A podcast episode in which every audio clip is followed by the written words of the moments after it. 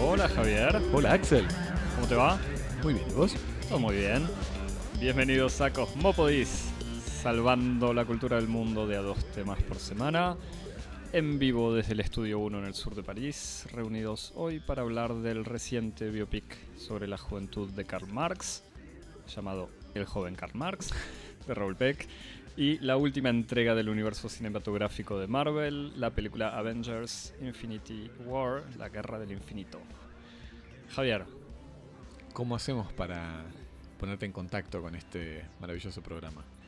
nos mandas un mail a cosmopodis.gmail.com Y si querés seguir eh, todas nuestras manifestaciones semanales, Nos podés seguir en Twitter o en Instagram. en arroba cosmopodis. Exactamente, twitter.com barra cos- cosmopodis o instagram.com barra cosmopodis o soundcloud.com barra cosmopodis. Y si seguís eh, y te suscribís al programa en SoundCloud, Stitcher y tantas otras iTunes, plataformas. TuneIn. En TuneIn no sé si estamos. En al TuneIn estamos, sí, sí, estamos en todas menos en una que no le vamos a dar el privilegio de nombrarla. La vamos a matar con la indiferencia. Y en todos lados nos escuchás, nos likeás, nos compartís, nos retuiteás, nos reponés.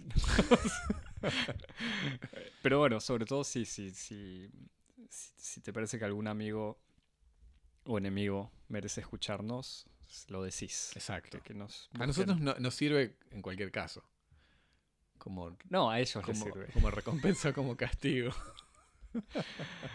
Eh, bueno, Javier, dijimos que este viernes 5 de mayo era. O viernes eh, 4 de mayo, pero el sábado Sí, 5 mejor. de mayo. eh, se cumplían 200 años del nacimiento de Karl Marx.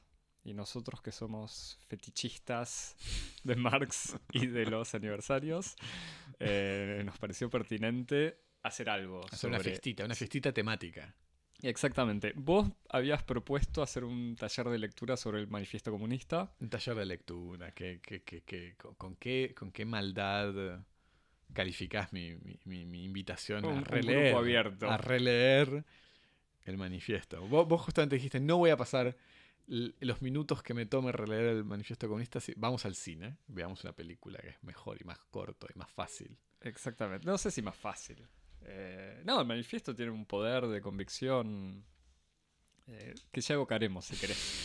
Eh, pero no, me pareció que era más fácil quizás que comentar fragmentos del manifiesto, eh, que, era interesante hablar de una película que vimos que salió acá en Francia hace unos meses, que discutimos en, en la época de, de la clandestinidad de Cosmopodis, En la prehistoria. en la prehistoria, cuando, cuando nos entrenábamos a, a charlar Estas y... cosas no se cuentan igual. ¿eh? Bueno, pero yo sé, es para algún... Justamente, el burgués es el que se jacta de su trabajo. Uno tiene que tener el gesto de Es que esto- el esfuerzo. No, pero es- esto es para avisarles a los las dos o tres personas que creo que habían escuchado esta discusión que es posible que, que haya alguna repetición. O que salga peor incluso. Cosmópodis nació como Afrodita de la cabeza de la gorgona, ya formada.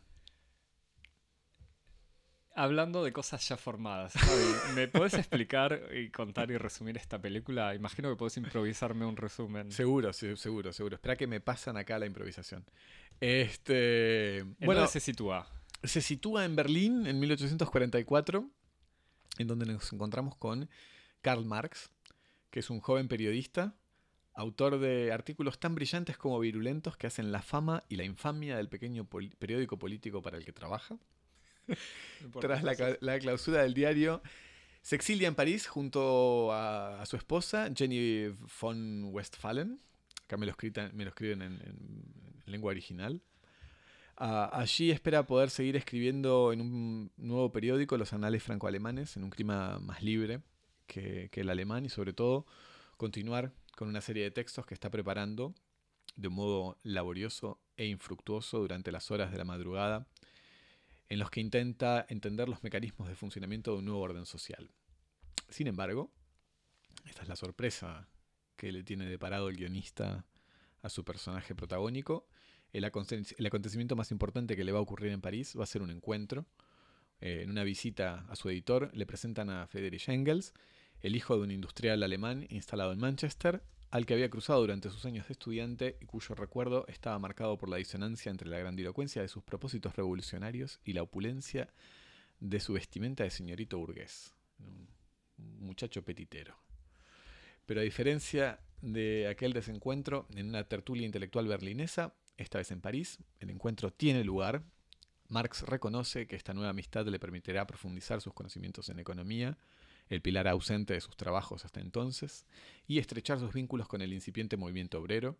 Engels, por su parte, se da cuenta de que la potencia intelectual y el gusto por la polémica de su flamante socio es lo que necesita el socialismo para pasar una nueva etapa.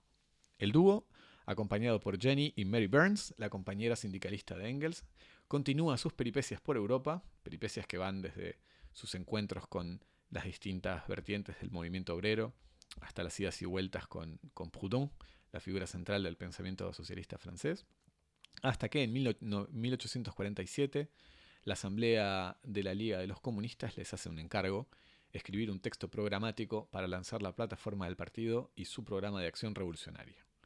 Durante ese invierno, en Bélgica, entre los cuatro escriben el Manifiesto Comunista que habría de ser publicado en 1848. En unos meses, Karl Marx, el joven Karl Marx, habría de cumplir 30 años. Luego de I Am Not Your Negro, en 2016, un documental sobre James Baldwin, eh, compuesto por un fascinante montaje de imágenes de archivo y textos del autor, leídos por Samuel L. Jackson, Raúl Peck, toma en el joven Karl Marx un camino bien distinto para contar una vida, pasando no solo a la ficción, sino incluso a una puesta en escena más bien convencional con reminiscencias por momentos de biopic de Hallmark. Axel. ¿Qué, qué, acá, Cuánta crueldad, Javier. Sí, alguien se, se, le fue la mano acá. Sí. Bueno, como, como bien lo, lo, dijiste y lo recordás, o sea, este es un biopic sobre la juventud de Marx, los, sus primeros años de actividad política e intelectual, en un estilo más bien tradicional, pero no por, o sea, lo, lo, podemos discutir si querés, pero sí, no, no por eso menos interesante. Esta película salió, fue estrenada en el cine en Francia el... A finales del 2017. A finales del 2017, exactamente, y ya llevaba varios años en producción, incluso medio estaba terminada. Yo me acuerdo había visto y leído una nota sobre la película hace en el 2015 más o menos. Me parece que ya había fotos del rodaje eh, y alguna entrevista con Peck, en, creo que en Cayo del Cinema. Eh, y por una. O sea, por un interés por la figura de Marx, por un interés por, por el biopic. Y además con la excitación de, como bien dijiste, I Am Not Your Negro, este documental hecho por Peck. Esperaba con ansias el biopic sobre Marx. Antes de ir a verlo, si mal no recuerdo, eh, vos me dijiste que mirara el trailer. Me, preguntaste, me llamaste y me preguntaste. A modo, de, advertencia. Exactamente, me dijiste, ¿viste el trailer? Entonces lo miré y ahí me di cuenta que sí, que se notaba que era una especie de biopic extremadamente tradicional. Y cuando fui. Cuando fui a ver la película, vos ya la habías visto, quizás, y también me habías anunciado que no esperara una revolución cinematográfica. Eh, y en efecto, la, la, película es. O sea, hay que ir a ver la película o ver la película sin esperar que la forma sea. Eh, o, sea, sin, esperar que haya una concordancia entre la forma cinematográfica y el pensamiento de Marx. Hmm. O por lo menos en el sentido de cuán revolucionario es. Sí, no, efectivamente. I, Am Not Your Negro es una película interesante que, que, más allá de sus, de sus propósitos y, de, del interés político que tiene en introducir la figura de Baldwin como una figura para complejizar eh, las distintas alternativas o la polarización del, del movimiento negro de los años 60, es una película que tiene dentro de su propia textura, por así decirlo, toda una serie de interrogaciones sobre la posibilidad de poner en escena la voz de, un, de un actor del cual no tenemos eh, voz, o sea, de, de, animar la voz de un escritor, de llevar a, al. de llevar a.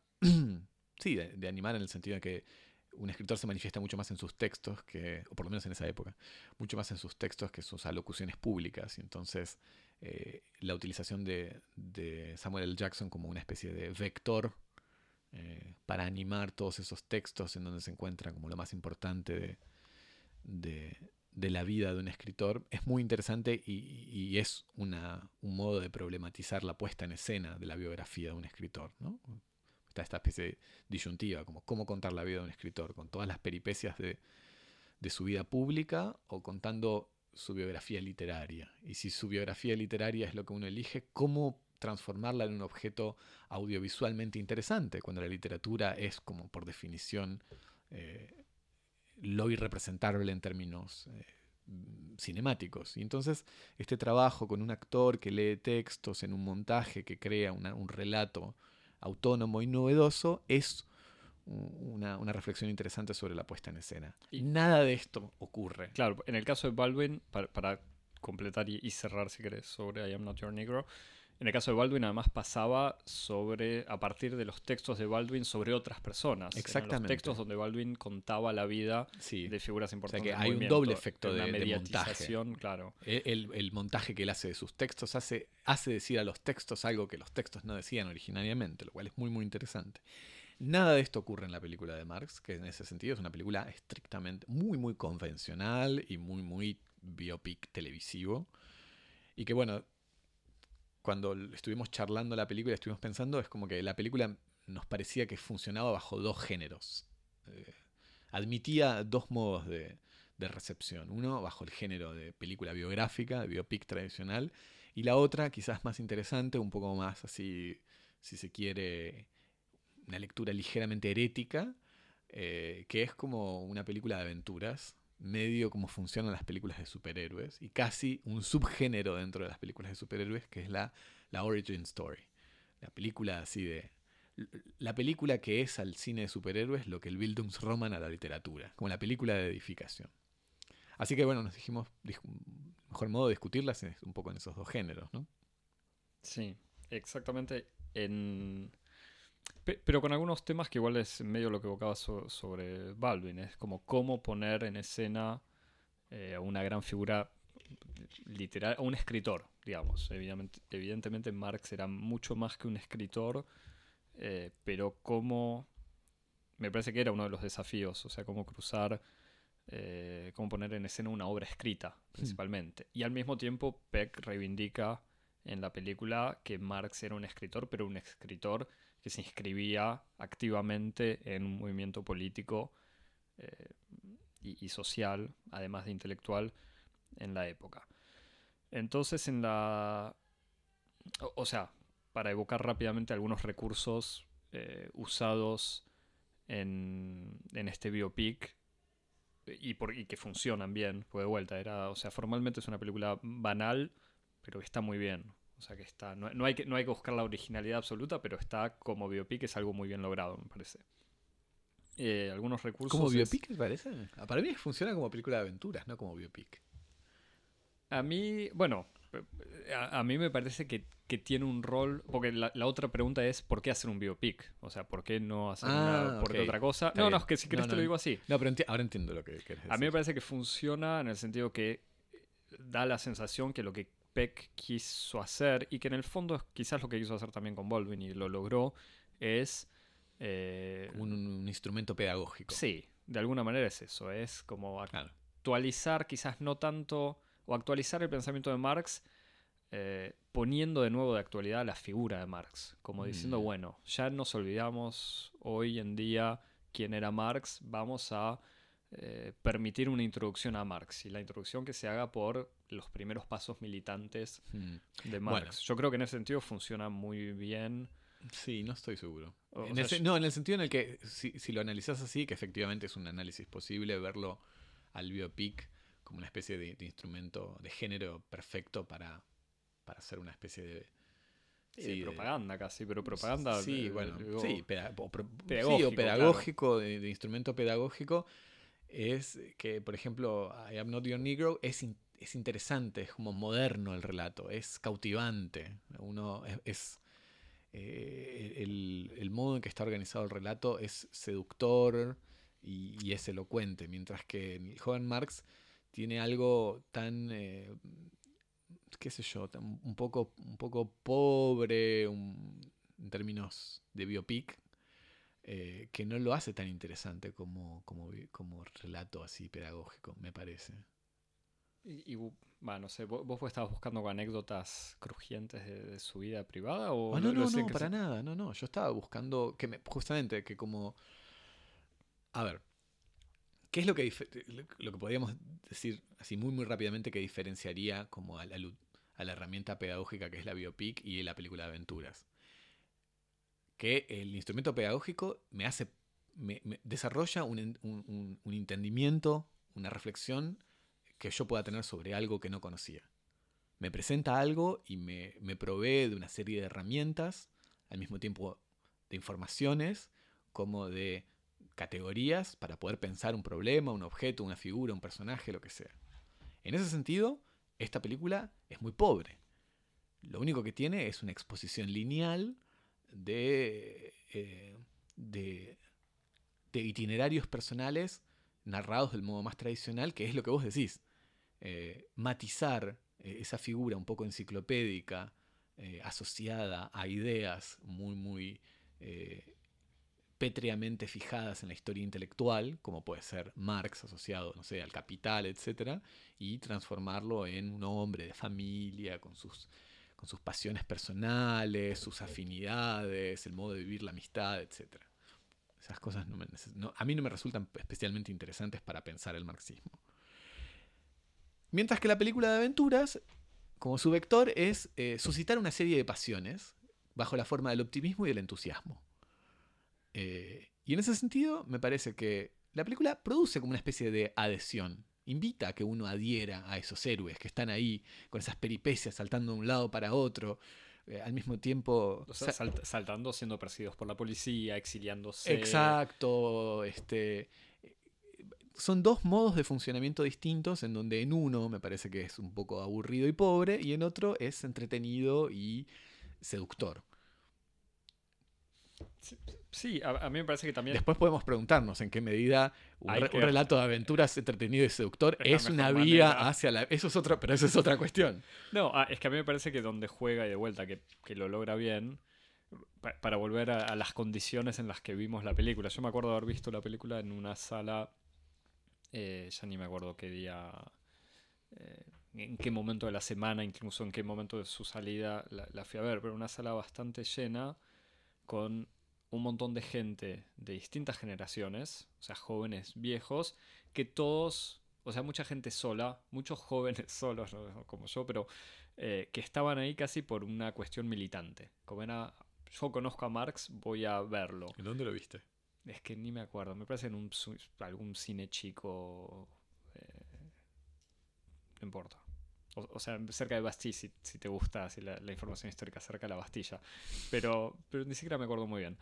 Eh, o quizás cerca de mi casa. Pero. Eh, y me daba la sensación que había un montón de situaciones que uno reconoce.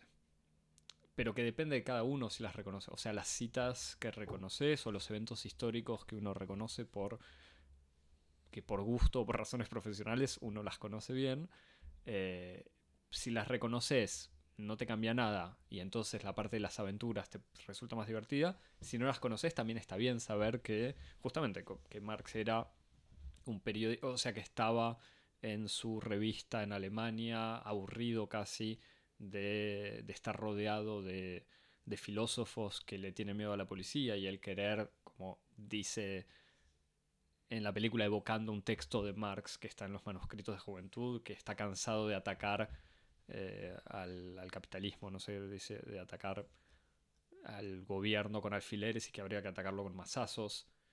Ese tipo de referencias, está bien, yo las veo, yo conozco la, historia intelectual, si querés, de Marx, eh, pero el que no la conoce igual aprende bastante. Está bien. o, sea, me parece que tiene que ver con la manera de ver algo que uno conoce o no y no me parece tampoco redundante, no me parece tan pedagógico como está hecho, aunque tenga una especie de manera de tirar nombres que te permite reconocer a, ah, ese es Proudhon, ese es Bakunin, ese es Bruno Bauer, ese es eh, Ruge o no sé. Eh, pero bueno, eso, por eso me parece que está bien logrado, que no, no, lo podía hacer de otra manera, lo hace de una manera que es medio caricatural y fácil, pero que no es tan grave. No, no fue lo que más me... No sé si que más me incomodó o no. Pero bueno, al mismo tiempo ya, estaba, ya me habías avisado que era una película tipo, tipo Hallmark. Y entonces ya no esperaba... Es más, pero yo creo haberte dicho, es, no la vayas a ver como una, una película sobre Marx, anda a verla como una origin story. Sí, por eso. Del superhéroe Karl Marx. Exactamente. Y, ojo, volviendo a verla, porque esto fue cuando la vi en el cine, pero para preparar esta emisión, eh, la volví a ver, ya en mi casa, en mi computadora, y un montón de situaciones que me habían resultado casi incómodas en el cine, ahora las veía y era como, bueno, ya sabía que iba a pasar esto. O sea, situaciones de vida cotidiana. ese es el punto. Bueno, estamos Acá el equipo de producción nos pasó un, un programa de discusión que estamos alterando totalmente. Eh, vos decís, vamos a restituir una cuestión fundamental. La película opera mucho sobre un encadenamiento de, citas extremadamente vulgares para quien tenga la más mínima formación eh, eh, o en pensamiento marxista o en filosofía política o, pensamiento político y socialista del siglo XIX. Y, esa sucesión, ese encadenamiento de citas son como todas las grandes citas de, Marx. Y los eh, filósofos ya han interpretado el mundo, ahora se trata de cambiarlo. Exactamente, un, espectro recorre Europa, etcétera, etcétera, etcétera.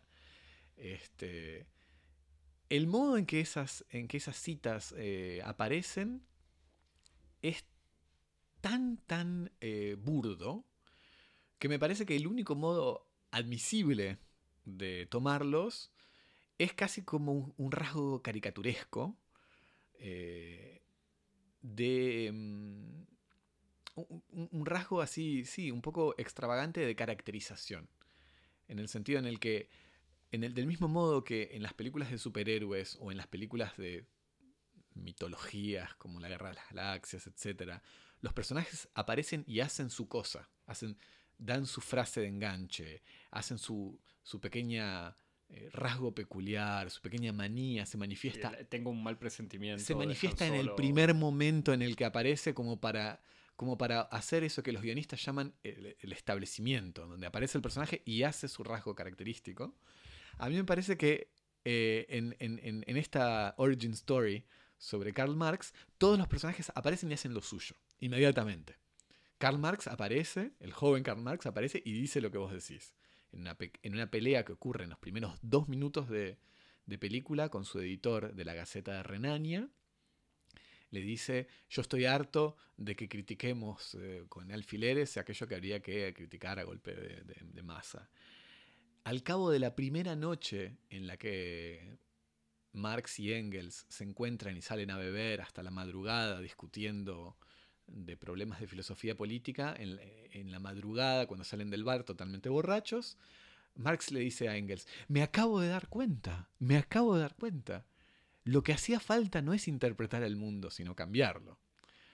Hay toda una sucesión de esos momentos que, que son tan, tan grotescos que me parece que no, no pueden ser apreciados como una consecución de argumentos eh, expositivos de una biografía, una biografía intelectual, política, lo que sea, sino que forman parte como una especie de remix eh, de, momentos así icónicos como ocurren en las mitologías contemporáneas, en donde se remixan eh, todas las frases, los latiguillos, cada vez que un personaje hace algo, se lo introduce, se hace un encuentro. Este, no sé, yo cuando lo veía ahí, ese encuentro de Marx y Engels era como una especie de encuentro entre Han y Chewbacca.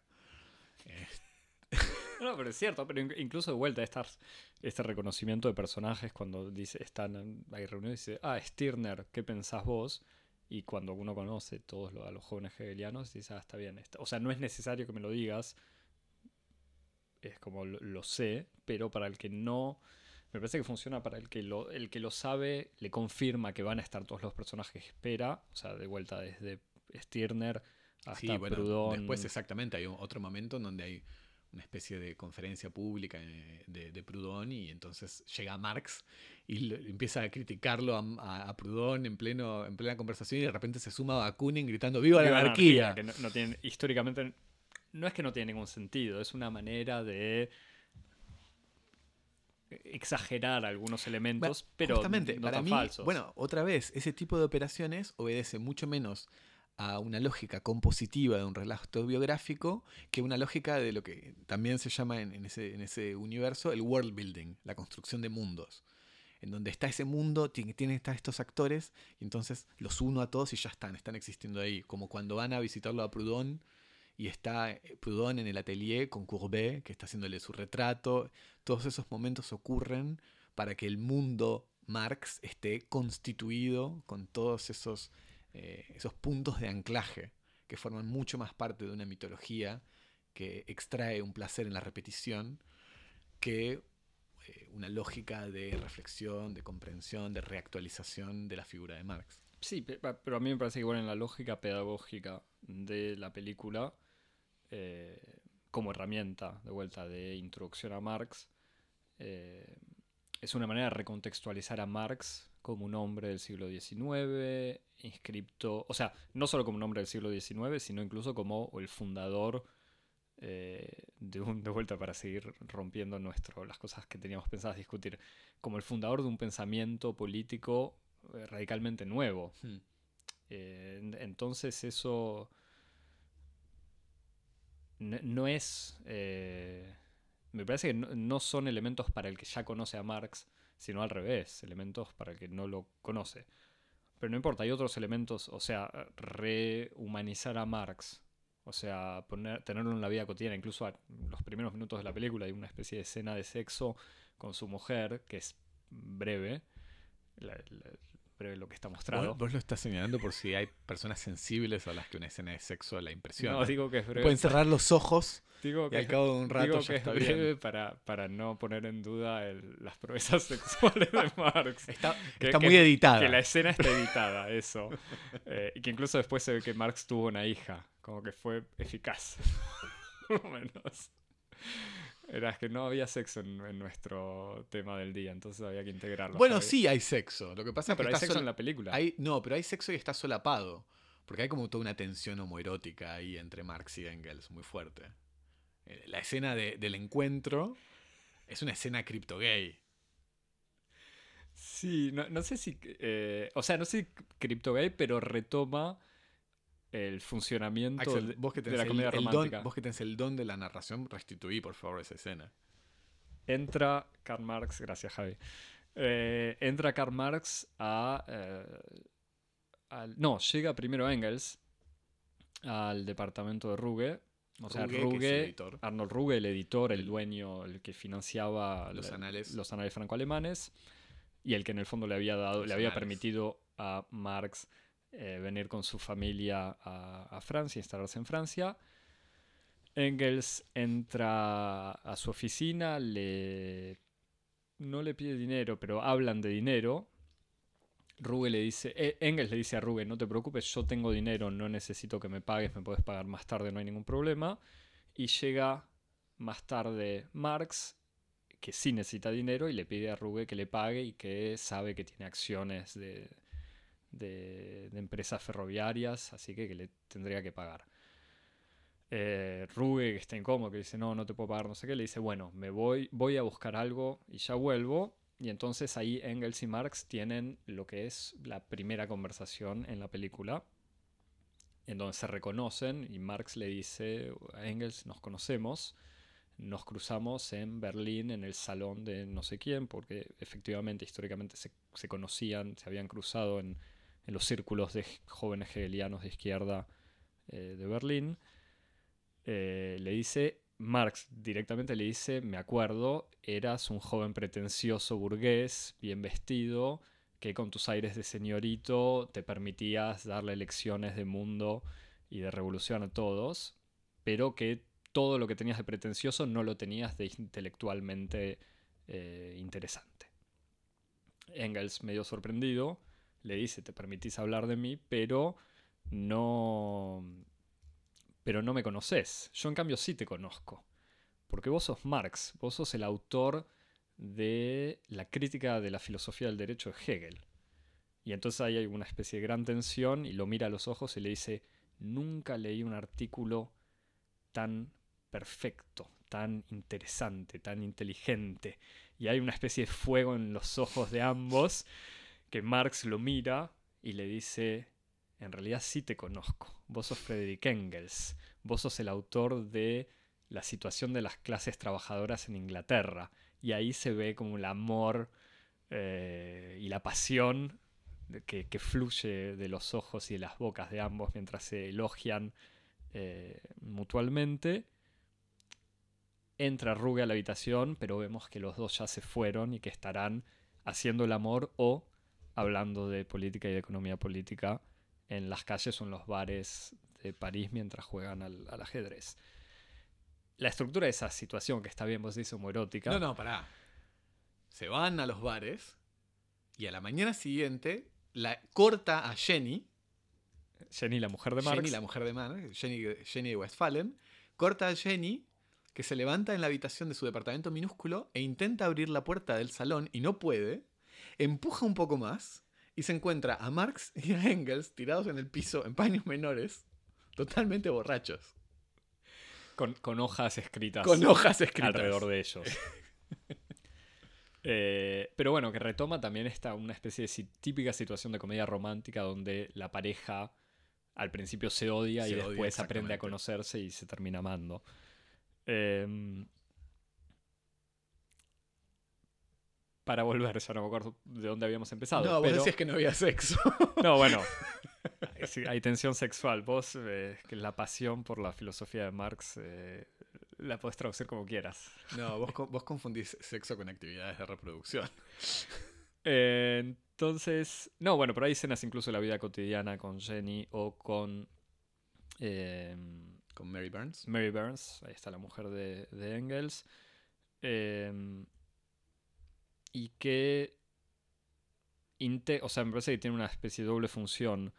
Eh, incluso la presencia de las mujeres en la película es como una manera de primero demostrar tienen un rol tienen las dos tienen roles muy activos Jenny por ejemplo se la muestra leyendo corrigiendo criticando comentando el trabajo con Marx no es simplemente una por, por, empezar Jenny históricamente había sido creo que compañera de la facultad de Marx conocían de niños ella venía de una gran familia aristócrata renana, una mujer muy educada y que está presentada como, en alguna medida, capaz de tener una relación de igual a igual con Marx.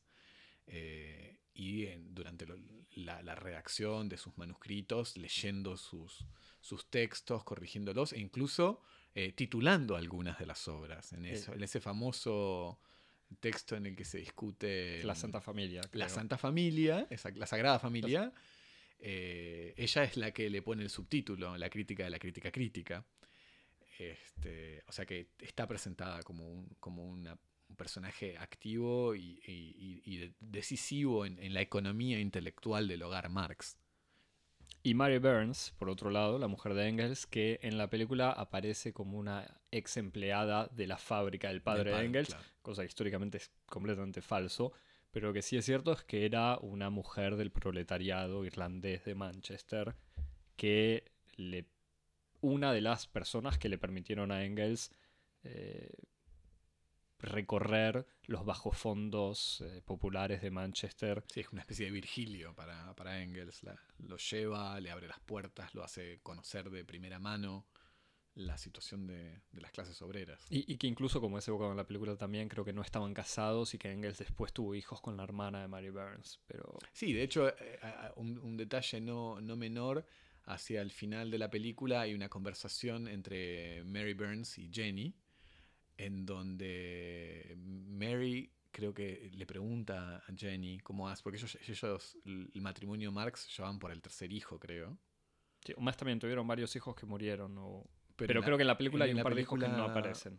Ya están o por el segundo o el tercer hijo y Mary le dice como, no sé, no, sé cómo te, cómo te planteas esto. Ah, no, al revés. Jenny le pregunta a Mary cuándo van a tener hijos con, con Friedrich. o cuándo van a casarse. Y, y, ella le dice, no, yo creo que no, no juzgo a las mujeres que quieren tener hijos. pero creo que la mujer, para, si quiere tener una vida activa y de militancia, necesita estar ligera, independiente, etc.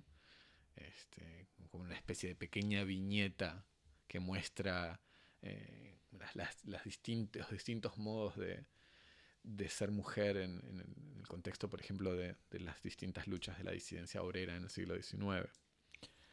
Por otro lado, o, por otro lado, volviendo al tema de la recontextualización, quizás para pasar a, la cuestión de la actualidad eh, de Marx, la modernidad del comunismo, me parece que una manera o sea, un uso del biopic y de resituar a Marx en el siglo XIX es una especie de manera de sacar a Marx del marxismo. O sea, es como sacamos a Marx de lo que hizo de Marx, obviamente la Unión Soviética, pero incluso la teoría marxista, y tratamos de retomar la, figura original de Marx. ¿Qué te parece?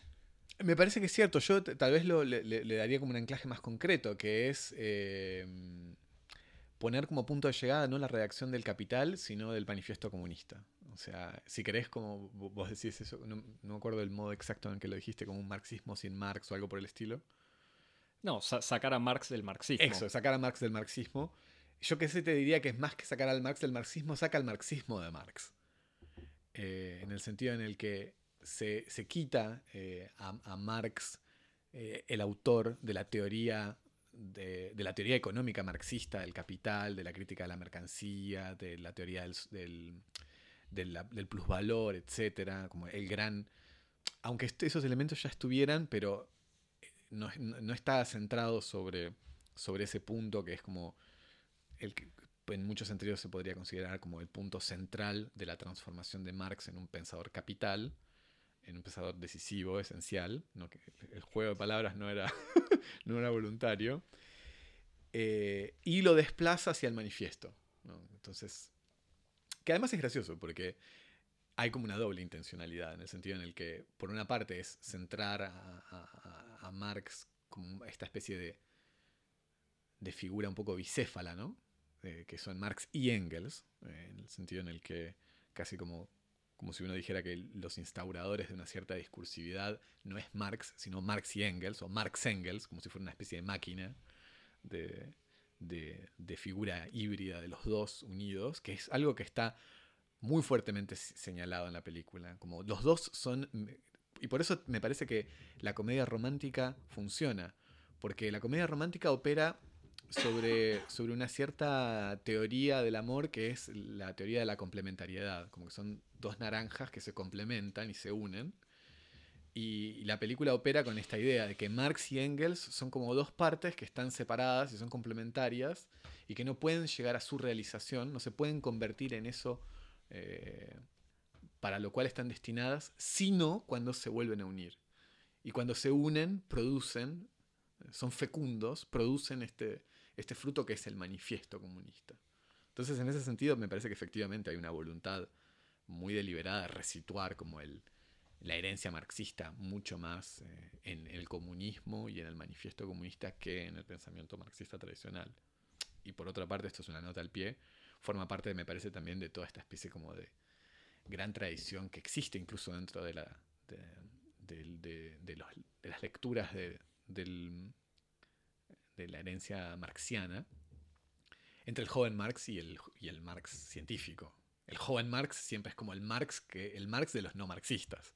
El Marx filósofo, el Marx lector de Demócrito. el no dogmático. El no dogmático, el, teórico, el no político. Entonces ahí es como también hay como una especie de, de, elección muy fundamental este, entre dos posibilidades y en las que gana es esta especie de, de versión un poco más este, plástica, más eh, polifuncional. Sí, también una película sobre Marx sentado en la biblioteca en Londres escribiendo el Capital hubiese sido muy aburrida. Esa es la película que yo quiero ver. Exactamente. Yo, yo quería ver esa película. Exactamente, yo quería ver esa película como, como, como I Am Not Your Negro, en donde eh, algún actor alemán lee fragmentos de la correspondencia y uno ve anaqueles de la, de la biblioteca. Y citas de Adam Smith, Ricardo. Exacto, esa es la película que yo quería ver. Y fórmulas matemáticas. Este, y, y, la, la, famosa correspondencia eh, de Marx sobre la matemática con Engels. Eso es lo que yo quería ver. No esto otro, aunque me divirtió mucho. Em, ¿A vos qué te parece de esto, de este, No, de este parece- Marx del a mí- manifiesto? a, a mí me parece que es una buena elección eh, de vuelta pedagógica y política. De, pe- pero sí, de este Marx joven, o sea, reivindicar este Marx joven y no hacer como se.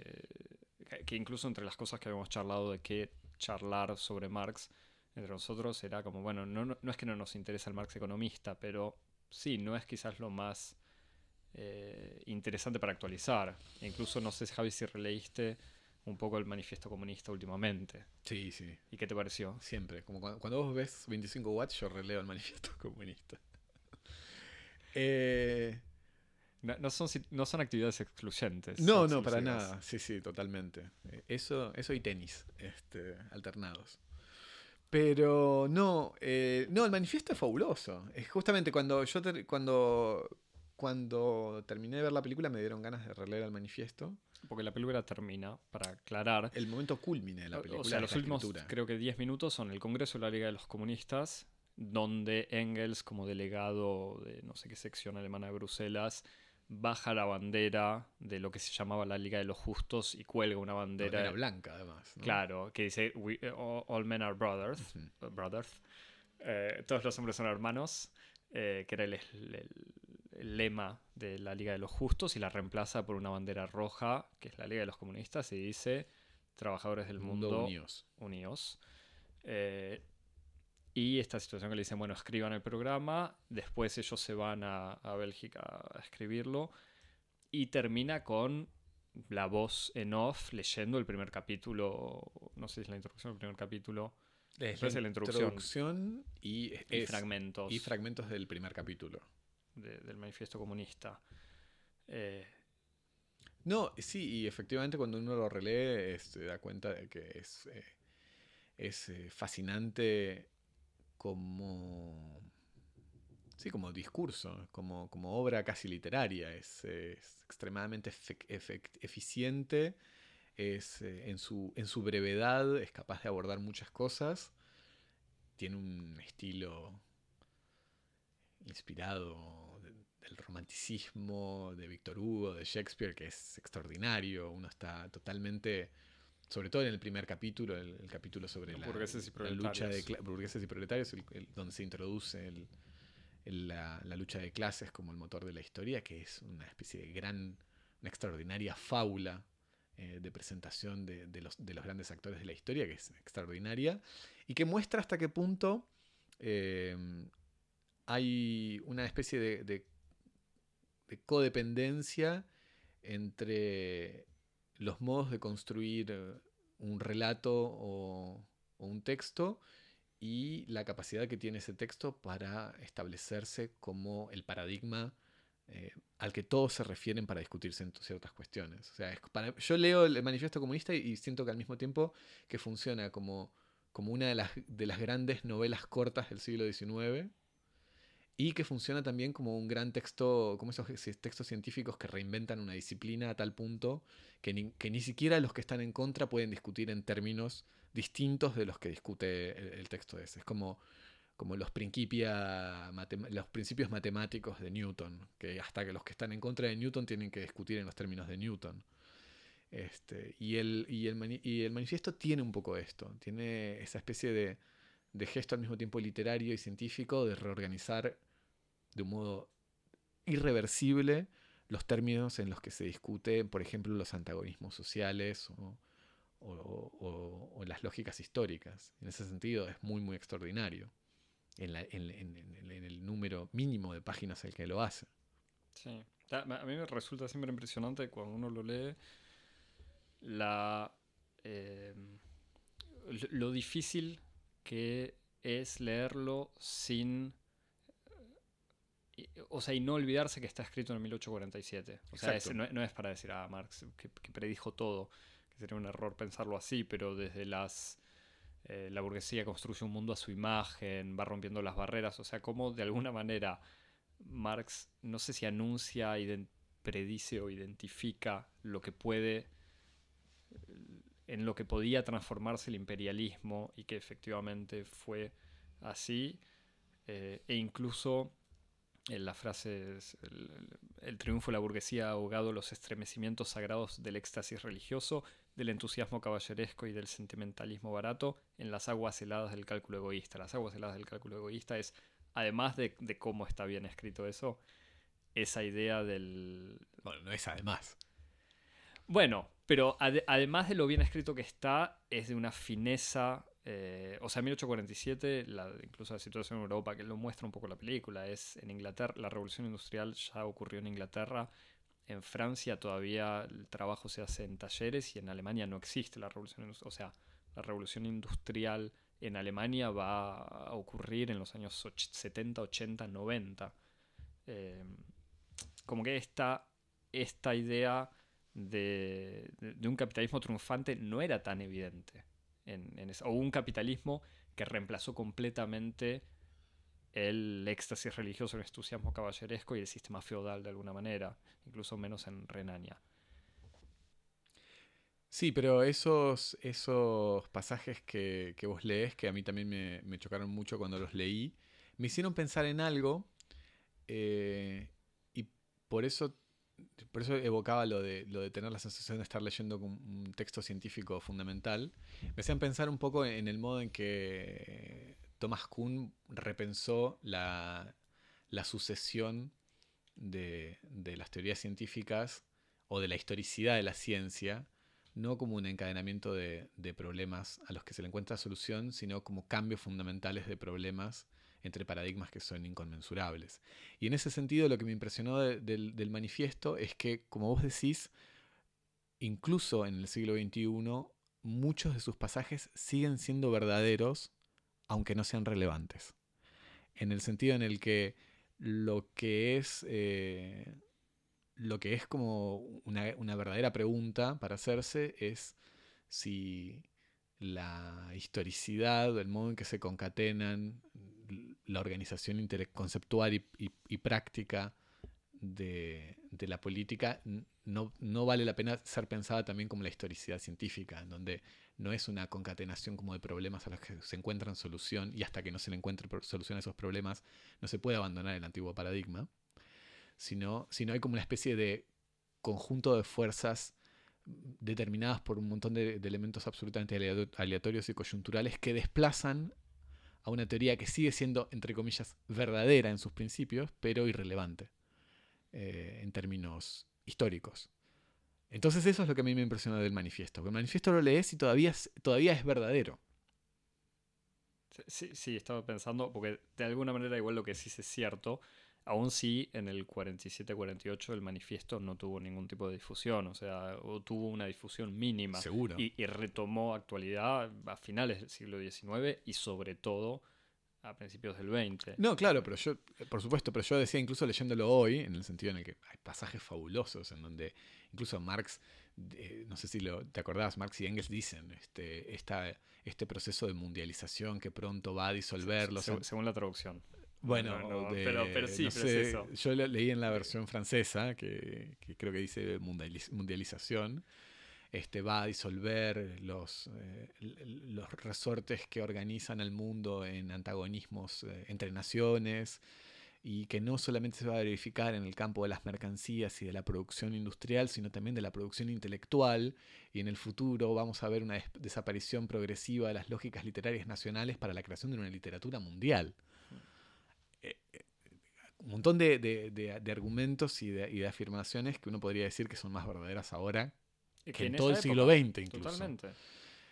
Lo que no hace, eh, justamente lo, que, lo que te hace preguntarte en qué medida justamente es eh, el hecho de que esas, esas eh, proposiciones sigan siendo verdaderas y al mismo tiempo siendo irrelevantes. Irrelevantes en el sentido de no su valor de, verdad o no, sino en su incapacidad para interactuar con los valores y los marcos en los que se piensan eh, las relaciones políticas o sociales en una determinada época.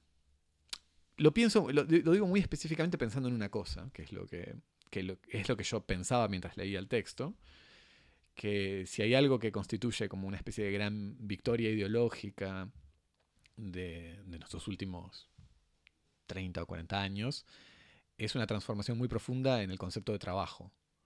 Eh, la idea de que el trabajo ya no se lo concibe eh, como una condición de subsistencia del, proletario o del desposeído, eh, en la tradición marxista y economicista del trabajo, sino esta especie como de reconversión que existe conceptual del trabajo como un espacio de construcción de la subjetividad, en donde los individuos no trabajan porque tienen que trabajar, porque están fatalmente eh, condenados a trabajar por su, por su situación dentro de un sistema de distribución de riqueza, sino que trabajan porque quieren. Y que eh, en cierto sentido el éxito de la construcción subjetiva está en la capacidad de saber identificar al mismo tiempo capacidades y deseos para conseguir el trabajo que se corresponda con ese destino al cual uno está en alguna medida este, eh, proyectado. Y el trabajo se, transforma en una técnica de producción de la subjetividad. Ese cambio, que es un cambio que uno puede decir, bueno, dentro de una perspectiva marxista es una construcción ideológica, lo que sea, es un cambio que se ha instalado tan, de un modo tan tan fuerte que una de las consecuencias inevitables que tiene es desarticular la lógica de organización de clases. Porque lo que separa al, capitalista del, proletario es el trabajo y esta relación de dependencia por la subsistencia y por la fatalidad del trabajo. Mientras que en, la nueva lógica en la que vivimos, todo el mundo trabaja, todo el mundo quiere trabajar, porque el trabajo es el, lugar en donde, eh, en, una, en una idea además como profundamente espiritualista, la idea de trabajo ese sentido me parece que eso es lo que yo me preguntaba leyendo el manifiesto. Es como, no importa que sea, eh, tal vez no importa ya que sea verdadero. Ese es el problema. Disculpa, me, perdí en la última. Si tal vez no importa que sea verdadero porque la situación. Porque ya no es relevante. Exactamente. Porque ese modo que tiene de, organizar eh, los antagonismos sociales, que es, por ejemplo, la diferencia de clases, ya no tiene un sentido. Pero no porque no lo tenga en la realidad, ¿Entendés lo que quiero decir? Por eso, la infraestructura de las relaciones Exactamente. Si tal, cosa como, si tal cosa como la realidad existiera, eh, e-, ese antagonismo no está inscripto ahí y por lo tanto ese argumento o ese discurso es verdadero, indiscutiblemente, sino que eh, en este campo social que está construido al mismo tiempo por condiciones materiales y por prácticas discursivas, esa polarización ya no es operativa bueno, el, fin del capitalismo industrial, o sea, las sociedades postindustriales, bueno, cognitivas. bueno, exactamente. Por eso lo, otro que, lo otro que pensaba es, bueno, primero, heredar, a Marx, y en este sentido, el libro Espectros de Marx de Derrida es un libro fundamental, que es como reorganizar el modo de heredar a Marx. O sea, se puede heredar algo de Marx que no sean estos contenidos así como programáticos de la teoría marxista, como la cuestión de la plusvalía o la cuestión de, de los antagonismos fundamentales de clase, o el materialismo histórico, si se quiere, incluso para resumirlo de un modo un poco enciclopédico, sino que hay otros mecanismos eh, conceptuales, filosóficos e incluso políticos que pueden ser reactivados, pero de un modo mucho más así como clandestino. O, sea, está esa, esa especie de capacidad de heredar a Marx sin Marx, o ese Marx así un poco, un poco herético, o tenés como pensaba justamente en, otros, en otras vertientes que intentan reinventar el problema del comunismo, como por ejemplo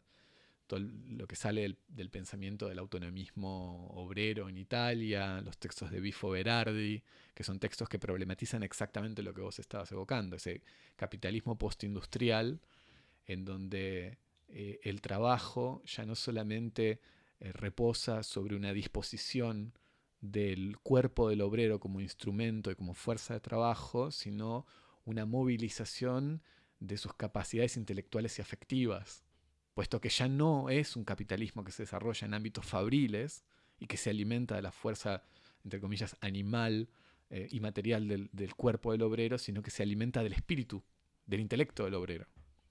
Ya no es, eh, ya no reposa sobre esa especie de, de, dualidad en la cual el obrero podía entregar su cuerpo. Pero... la fuerza de trabajo ya no es fuerza en el fondo, es intelecto. Exacto, y que podía entregar su cuerpo pero no su mente.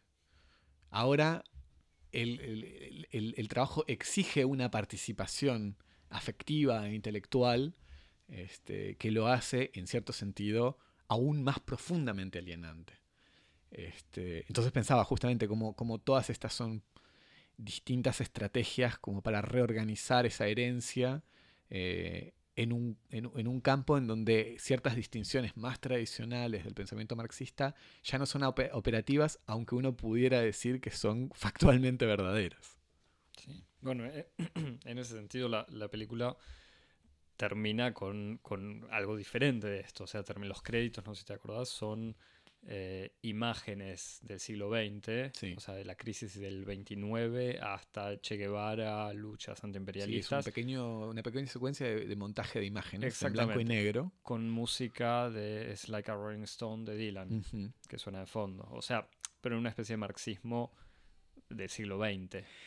Más que, sí, o marxismo, marxismo de la disidencia, porque no sé si no hay hasta manifestaciones con las máscaras de, de, de, Anonymous o escenas de Occupy Wall Street, eh, alguna imagen así medio pseudoecologista. Eh, algo además de lo que citaste de Rida Berardi.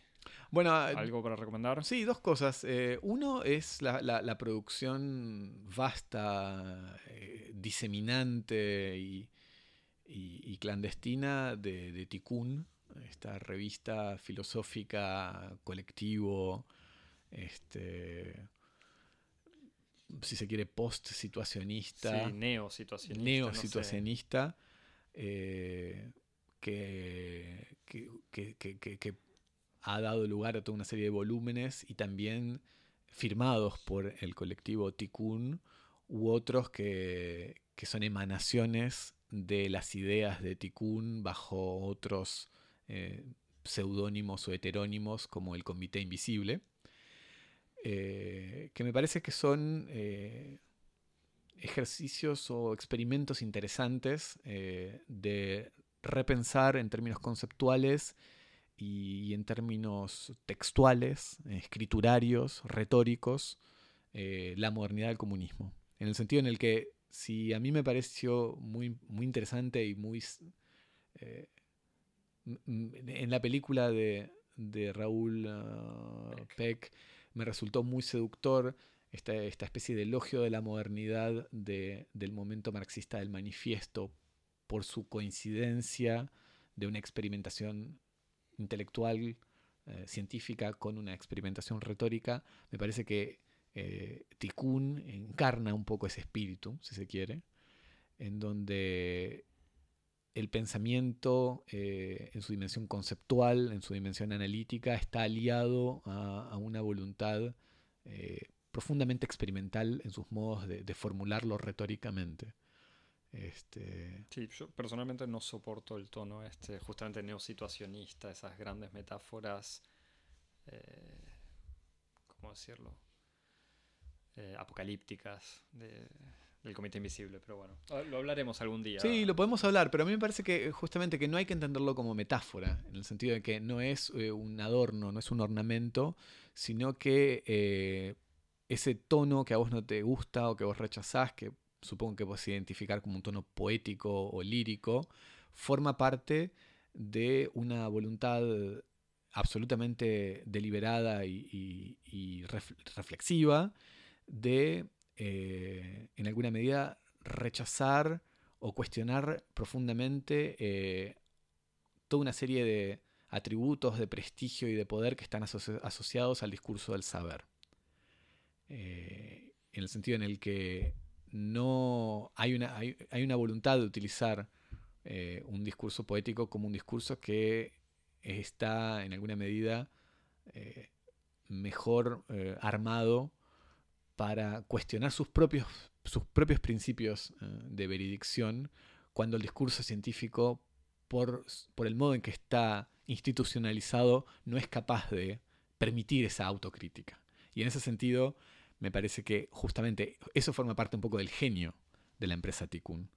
Así que en ese sentido eh, recomiendo su, su lectura o su, o su descubrimiento para aquellos que, no los conozcan. Me, interesa mucho el texto de la, teoría de Bloom, que donde hacen toda una especie de, análisis del personaje de Bloom de, de de Joyce. Eh, y después recomiendo también un texto en el que pensaba cuando, cuando charlábamos sobre la película y sobre el problema o los problemas de la biografía y de las, ah, de las elecciones a las cuales se ve obligado un biógrafo cuando se pone a organizar los materiales para construir un relato. Eh, que es un, libro muy interesante de ensayos de, de la especialista en literatura y biógrafa, Hermione Lee, eh, que se titula Virginia's Wolf Nose, la, la, nariz, la nariz, de Virginia Woolf, eh, publicado por Princeton University Press en 2007, en donde hay una serie de ensayos sobre distintos problemas biográficos eh, en la biografía de Virginia Woolf, de Jane Austen, uh, no me acuerdo de quién más, pero bueno, son todas esas figuras fundamentales de la, de la literatura eh, inglesa y, y, no me acuerdo si norteamericana también por ahí. Y, y sobre todo en relación, me decías. Y uno de y exactamente, claro. y, el, y el ensayo que titula el volumen, eh, que discute eh, las elecciones que fueron movilizadas para representar la biografía de Virginia Woolf en la película Las Horas. Este, así que... Es la segunda vez que la nombramos, esta película. ¿Ah, sí? Y la habíamos, hablando de los ensayos de Woolf, habíamos ah, evocado. Mira. Lo que muestra nuestra limitadísima experiencia en el cine. Este. Así que nada, recomiendo ese libro muy interesante. Está bien. Bueno, yo, sí, no sé, yo no, no, tenía, yo pensaba, eh, solo de vuelta para hacerme canchero, la ilusión biográfica, el artículo de Modius sobre, sobre los, los, problemas de la biografía. Bien, bueno, clásico. que es un autor, si querés, como de Foucault también, es, es posible, que al final no lo evocaste. Pero esta sí, idea no lo evoqué. de una Igual no es sobre biografía ese, pero... No, no, no, pero es, es una reflexión sobre la... Sobre la figura autoral. Sobre, claro. Eh, sí, Bourdieu en, en, la ilusión biográfica es esta idea de, de, una vida como si fuese una línea de metro que tiene sus paradas, pero que en realidad tiene un, una trayectoria fija, que sería el error del biógrafo, justamente uh -huh. no ver las posibilidades.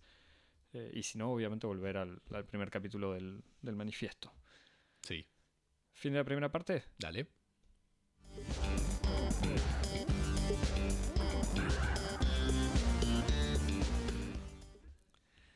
Bueno, nada mejor. Bueno, vamos de, de, de, épicas decimonónicas a épicas contemporáneas. Contemporáneas, casi, bueno, futurísticas de alguna manera, de otros futuros, no sé si se puede decir posibles. No, eh, déjame la, déjame la ilusión de que es, esto que, no, que Marvel no es el futuro, es apenas un presente sino un inmediato pasado. bueno, para acompañar, para acompañar un biopic sobre Marx, eh, ayer a las ocho y media de la noche. La fiesta sí. internacional del trabajo, además. Sí, no, bueno, después de un día de manifestaciones y gases lacrimógenos, eh, yo a las ocho y media de la noche fui al cine en pleno centro de París. Porque los proyectoristas no tienen feriado. Exactamente. Fiesta de trabajo en, en, honor a los mártires de Chicago, los anarquistas ejecutados tras haber sido falsamente acusados de lanzarle bombas a la policía. Eh, a las ocho y media de la noche estaba en uno de los cines comerciales, en el más grande seguramente de, París, en pleno centro, eh, pensando que justamente la gente trabaja el día siguiente, entonces no, no van a ir a ver esta película. Y, Error. sorpresa, película estrenada hace ya una semana la función estaba completa. Así que no. me tuve, sí, me tuve, tuve que quedarme esperando una hora porque en estos grandes complejos de cine tienen pasan estas grandes películas en diferentes salas, así que una hora había? después. No, la película pasaba en dos salas y seguramente en 3D en alguna otra sala. Uh -huh. pero, pero bueno, así que tuve que esperar apenas una hora leyendo Marx, igual lo tenía en mi bolsillo, eh, para ver Avengers Infinity War. Te iba a preguntar si era un antídoto o un condimento. Marx. Era... La lectura de Marx antes de. Eh, no, sí, no sé cómo llamarlo. es eh, como la sal que. De, toda la vida, sirve para todo. Eh, Avengers Infinity War, dirigida por los hermanos Anthony y Joe Russo, que habían dirigido las últimas dos películas del Capitán América y las otras dos anteriores de los Avengers. Eh, Avengers, los Vengadores en español, que es un grupo de superhéroes que protegen la Tierra eh, y además estos hermanos rusos que habían dirigido el piloto y varios episodios de la serie Arrested Development. Otro gran argumento para, no para ver Avengers. Eh, esta es la decimoctava o decimonovena película, según cómo se cuenta y que se incluye, del universo cinematográfico de los cómics de Marvel, en donde se juntan casi todos los superhéroes de las películas anteriores para combatir al villano más poderoso de la galaxia, Thanos, que está juntando las piedras del infinito, unas joyas que le permiten controlar diferentes aspectos de la realidad para destruir una parte de la galaxia o del universo, no me, acuerdo muy bien. En estas 18 películas anteriores, eh, Marvel ya había venido construyendo este universo, por lo que ya se sabía la existencia de, algunas de estas piedras, e incluso de Thanos que aparecía como el autor intelectual de los ataques extraterrestres que ya habían sucedido en, otros momentos. Así que en Infinity War se cruzan varios superhéroes venidos de distintos planetas y distintos universos. Por un lado los famosos y terrestres o terrícolas Iron Man, Capitán América y Spider-Man, el dios nórdico Thor, que en, el universo cinematográfico es considerado como un extraterrestre más, y no como un. Aunque se lo presenta como un dios, pero la, racionalización hace que sea. que venga de otro planeta. Eh, el increíble Hulk, que estaba en el espacio pero vuelve a la Tierra. Eh, los seres espaciales guardianes de la galaxia, el Doctor Strange, que es Benedict Cumberbatch, terrícola que maneja las artes oscuras y gracias a la magia puede manipular el tiempo y el espacio. Y por supuesto, el héroe que ya habíamos evocado, Black Panther, y su nación africana super tecnológica de Wakanda, además de varios otros eh, personajes secundarios, héroes y villanos. Sobre ¿La película cuánto dura? La película dura dos horas, dos horas y media. Dos horas y media, en realidad. La historia consiste en diferentes grupos de, estos superhéroes que se van cruzando, separando, juntando, que van de un lado a otro de la galaxia para proteger a las piedras que Thanos todavía no controla. Eh, según los cálculos del Doctor Strange, que puede analizar los futuros posibles, los Avengers salvan al mundo en solo uno de los 14 millones de escenarios que analiza, así que las probabilidades de vencerlo son pocas.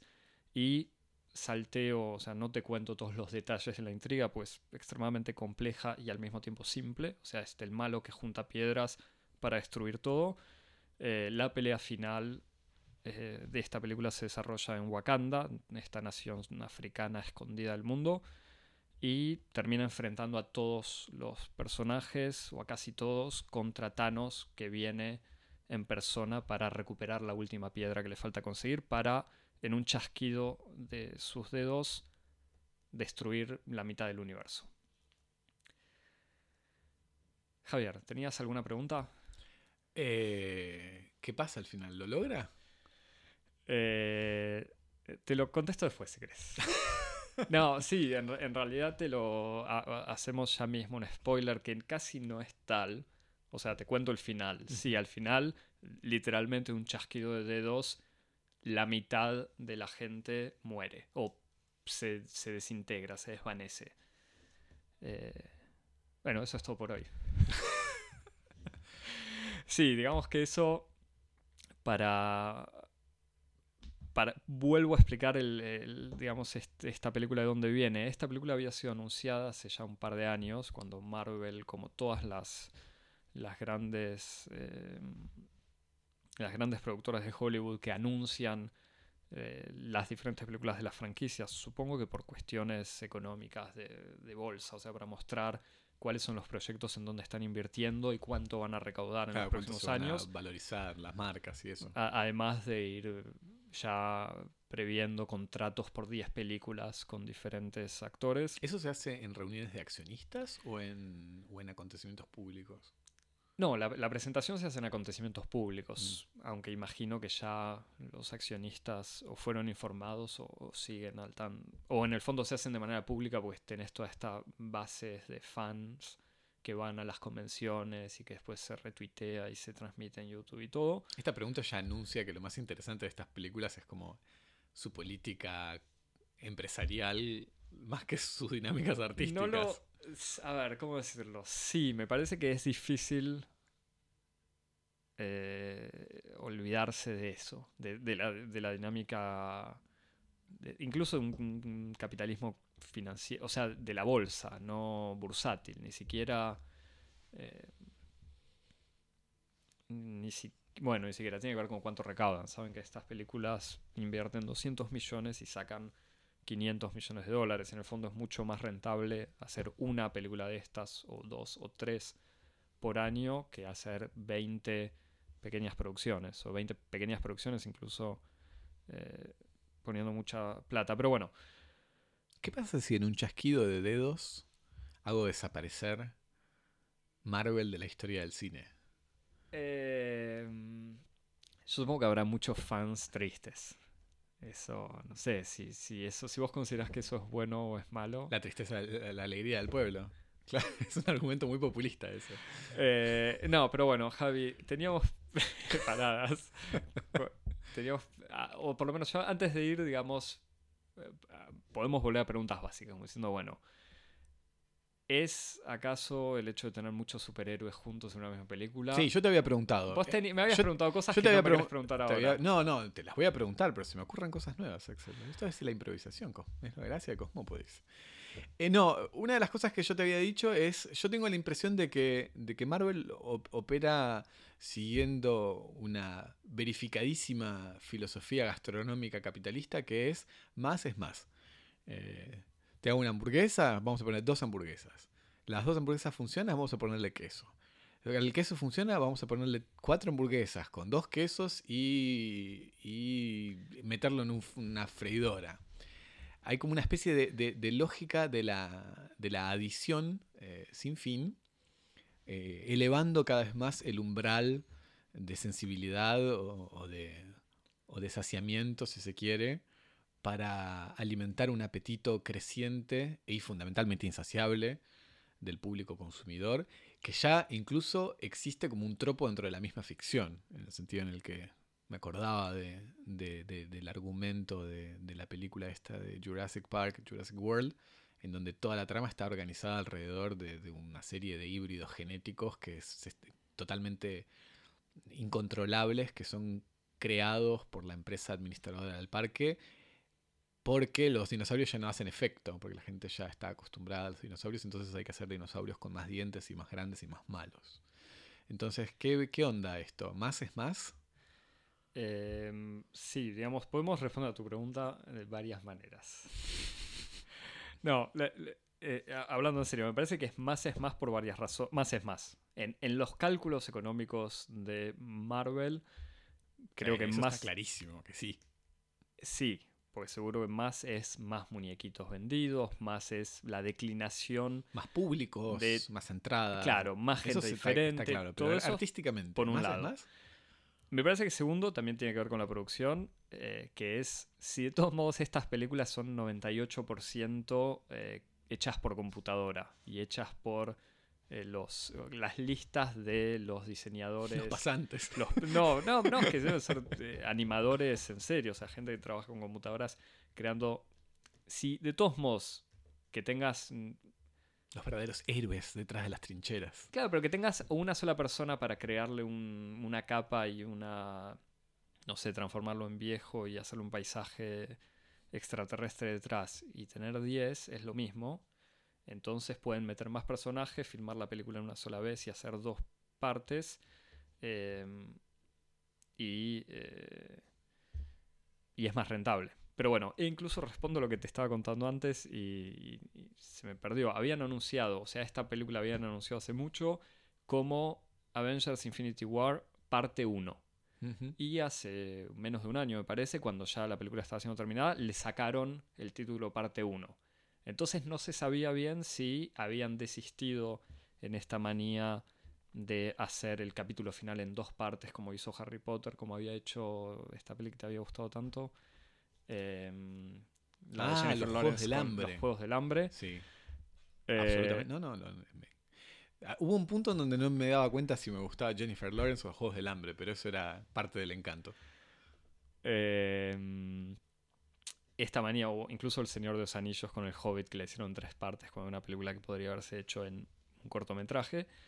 Eh, me parece que dijeron, bueno, vamos a sacarle este título parte 1 porque esta es una película autónoma que se ve sola. Yo tengo otra hipótesis. A ver. Eh, el- el- la bipartición en el título funciona también para advertirle a la gente que para ver una tiene que ver las dos. En Marvel saben, de todos modos, que tienen un público cautivo, que no necesitan avisarle a sus, eh, a sus fanáticos que tienen que ver de todos modos la próxima parte. Entonces dijeron, No es necesario. ¿para qué? Y claro, ¿y para qué? Porque en el fondo revela que el final de esta no es el final de nada. Entonces, el final de esta, en donde mueren la mitad de los personajes, no es el final de nada. Lo cual es una gran metáfora de lo que son las relaciones de consumo. Nunca hay fin. Exactamente, es exactamente lo que pasa en- con esta película. Pero volviendo a tu pregunta, eh, más superhéroes, mejor película. Digamos que Marvel, para, para hacer, eh, o sea, para restituir a Marvel y, y reconocerle algún mérito en algunas de las películas que, que habían hecho, eh, Marvel se venía caracterizando por la Sí, pobre- originalidad. Pobre, Marvel, si no. Pobre Marvel sufre con tanta plata en los bolsillos que no puede caminar. Exacto, necesita que Cosmópolis le aprueben algo, aunque sea. Si no, está triste y llora. Tienen abogados, Javi, no sabes lo que, lo que nos puede pasar. Eh, y superhéroes. Se van a quedar con nuestra mesa. Eh, Marvel había hecho, eh, o sea, venía haciendo películas bastante originales dentro del género de la película de superhéroes, eh, con una fórmula que justamente, que, que al principio no parecía una fórmula, pero es visiblemente una fórmula de mezcla de humor, acción, eh, algo de inteligencia, referencias a la cultura pop, algo de drama o político, o de por lo menos dilemas eh, políticos en los superhéroes. Eh, y entre esas películas había algunas que eran verdaderamente originales, interesantes, sobre todo Guardianes de la Galaxia. eh, y hasta la última Spider-Man tiene momentos. Que son las que vi yo porque yo creo en las naves espaciales. Exactamente. Como No, ya- me ya parece sabe. Mérito, de- del autor más que de las naves, pero no, lo sé- no puedo probar lo contrario. Sí, yo tampoco. Entonces, eh, la pregunta era, bueno, ¿puede la cantidad, la multiplicación de gente de personajes potenciar estos aspectos originales e interesantes? Eh, y con el desafío, bueno, ¿cuán- ¿cómo hacer una película de dos horas y media o no sé, llega a tres, no llega a tres horas con tanta gente y tantas cosas por explicar? Eh, funciona de manera bastante rara, eh, que es una manera de decir que no funciona. Es lo que te iba a decir, una pregunta muy, muy, muy sencilla, si querés, Sí. como muy fenomenológica. ¿La intensidad de las emociones que viviste en esta película se corresponden proporcionalmente con sus, con sus medios acumulativos? Yo, O, yo te diría, no solo no se corresponden. o sea, más no es más. No, me parece que no, no- más no es más, si- sino que me parece que más es bastante contraproductivo. Mm. O sea, me, de todas las películas, que puede tener que ver con un cansancio también de las 18 películas de superhéroes. Eh, pero las... eh, no, la, la- la exageración en la presencia de gente y de dramas y de conflictos y de personalidades y de peleas y que cada uno tenga que tener su, eh, su, su frase interesante, su momento personal, su momento gracioso, su momento de pelea, hace que sea, quizás me estoy poniendo viejo, pero demasiado. Sí, es lo que yo estaba, no quería decir. Iba a decir madurez. Este, En vez- y por otro lado, eh, en, en una... eh, o sea, es como una... Esta película tiene una manera de acumular viñetas y situaciones en diferentes partes del mundo que se encadenan bien, pero no llegan a crear algo tan convincente. Y otra cosa me sorprendió bastante comparando con otras de estas películas de superhéroes que en general no son, no se caracterizan por el- la profundidad de la, del drama o de la actuación, pero que en general los actores terminaban encarnando bastante bien a los personajes. En esta, de manera auténtica, si se puede decir algo así. Pero, digamos, el. No, pero el Capitán América es tan. eh, exagerado en, su, en sus discursos morales como uno espera que sea un Capitán América. Thor es un rubio bruto como uno espera que un dios nórdico eh, con un martillo y una capa lo sea. Eh, e incluso Doctor Strange era bueno, actuado por un actor británico, pero un doctor, un cirujano pretencioso, eh, bien logrado. O, o Tony Stark, Iron Man, que también es un multimillonario, eh, soberbio y mujeriego. En esta película parece que está todo mal actuado.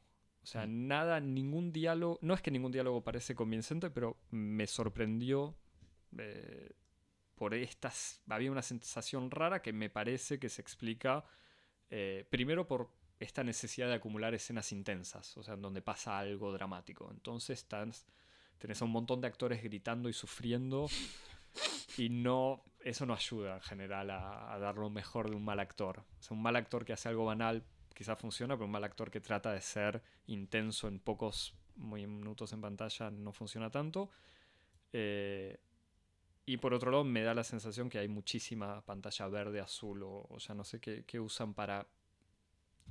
So- o sea, poner, Superponer crear, fondos. superponer fondos, y escenarios, máquinas. efectos y cosas que hace que en varias escenas da la sensación que el diálogo, eh, o sea, que, que los actores que están presentes en la pantalla no estaban presentes juntos en el set. Mm, claro. O sea, de un, sentís que un actor le habla a una pantalla. Hmm. Eh, pero bueno. Y que puede tener que ver también con esta idea de juntar 48 actores o no sé cuántos actores eh, de primera clase o muy reconocidos al mismo tiempo para una filmación quizás no es tan simple. Y convengamos que el distanciamiento brechtiano funciona mal en estas películas. Sí, no es... eh, No es, no es el procedimiento. las otras películas de Marvel lo... Eh, El primer Marvel era más brechtiano, pero esto exige el, el mantenimiento a rajatabla de la suspensión de la incredulidad. Sí, sí, sí, sí. Es, eh, pero sin que el metadiscurso sobre el, el heroísmo no, no, no está tan logrado. Esta, o sea, por un lado está esta cuestión de la adición, si querés, que no necesariamente funciona. Y por otro lado está la obligación, al tener tanta gente hay una saturación. Hmm. O sea, una, una saturación que se, se, se traduce en una especie de abuso del, bueno, de estos sketch, o sea, de la buena escena, de los latiguillos, o sea, las, el, el diálogo cool que funciona bien en, en internet, que puede ser citado, que puede ser transformado en meme, en, en un GIF animado con, con el texto. Sí, que es una lógica en el fondo. eh, una lógica de la- publicitaria. ¿Cómo? Publicitaria, pero. Que, Bueno, claro, sí, publicitaria y por ende, eh, fundamentalmente eh, de la eficacia, ¿no? Como, como la droga en su máxima pureza, que te dé como el mayor efecto, sí, sin es- ningún tipo de, de, de- de ornamento, ni de, ni de obstáculo, ni de nada. Es como- Es, es que es así, da una sensación, o sea, no, no da la sensación de ver un trailer de tres horas, pero así como en un trailer Marvel supo construir, construir trailers que muestren al mismo tiempo la, la, buen- la pelea de acción espectacular, la, el momento gracioso, los personajes que se transforman y, y son visiblemente increíbles. Digamos, esto, o sea, se da, parece que en la seguidilla de sketch intentan meter todos estos elementos. ¿Y estaba, sí. estaba acompañado por manifestaciones de euforia de la sala? No llegó eso a Francia. Mm, No, yo creo que hubo, hubo una o dos situaciones donde alguien intentó aplaudir y no Mm. prendió, pero quizás tiene algo que ver con la... con- con- no sé si fue el primero de mayo o, o cierta idiosincrasia francesa que no, o parisina que no, que no ayuda. Eh, yo estuve a punto de aplaudir en un momento.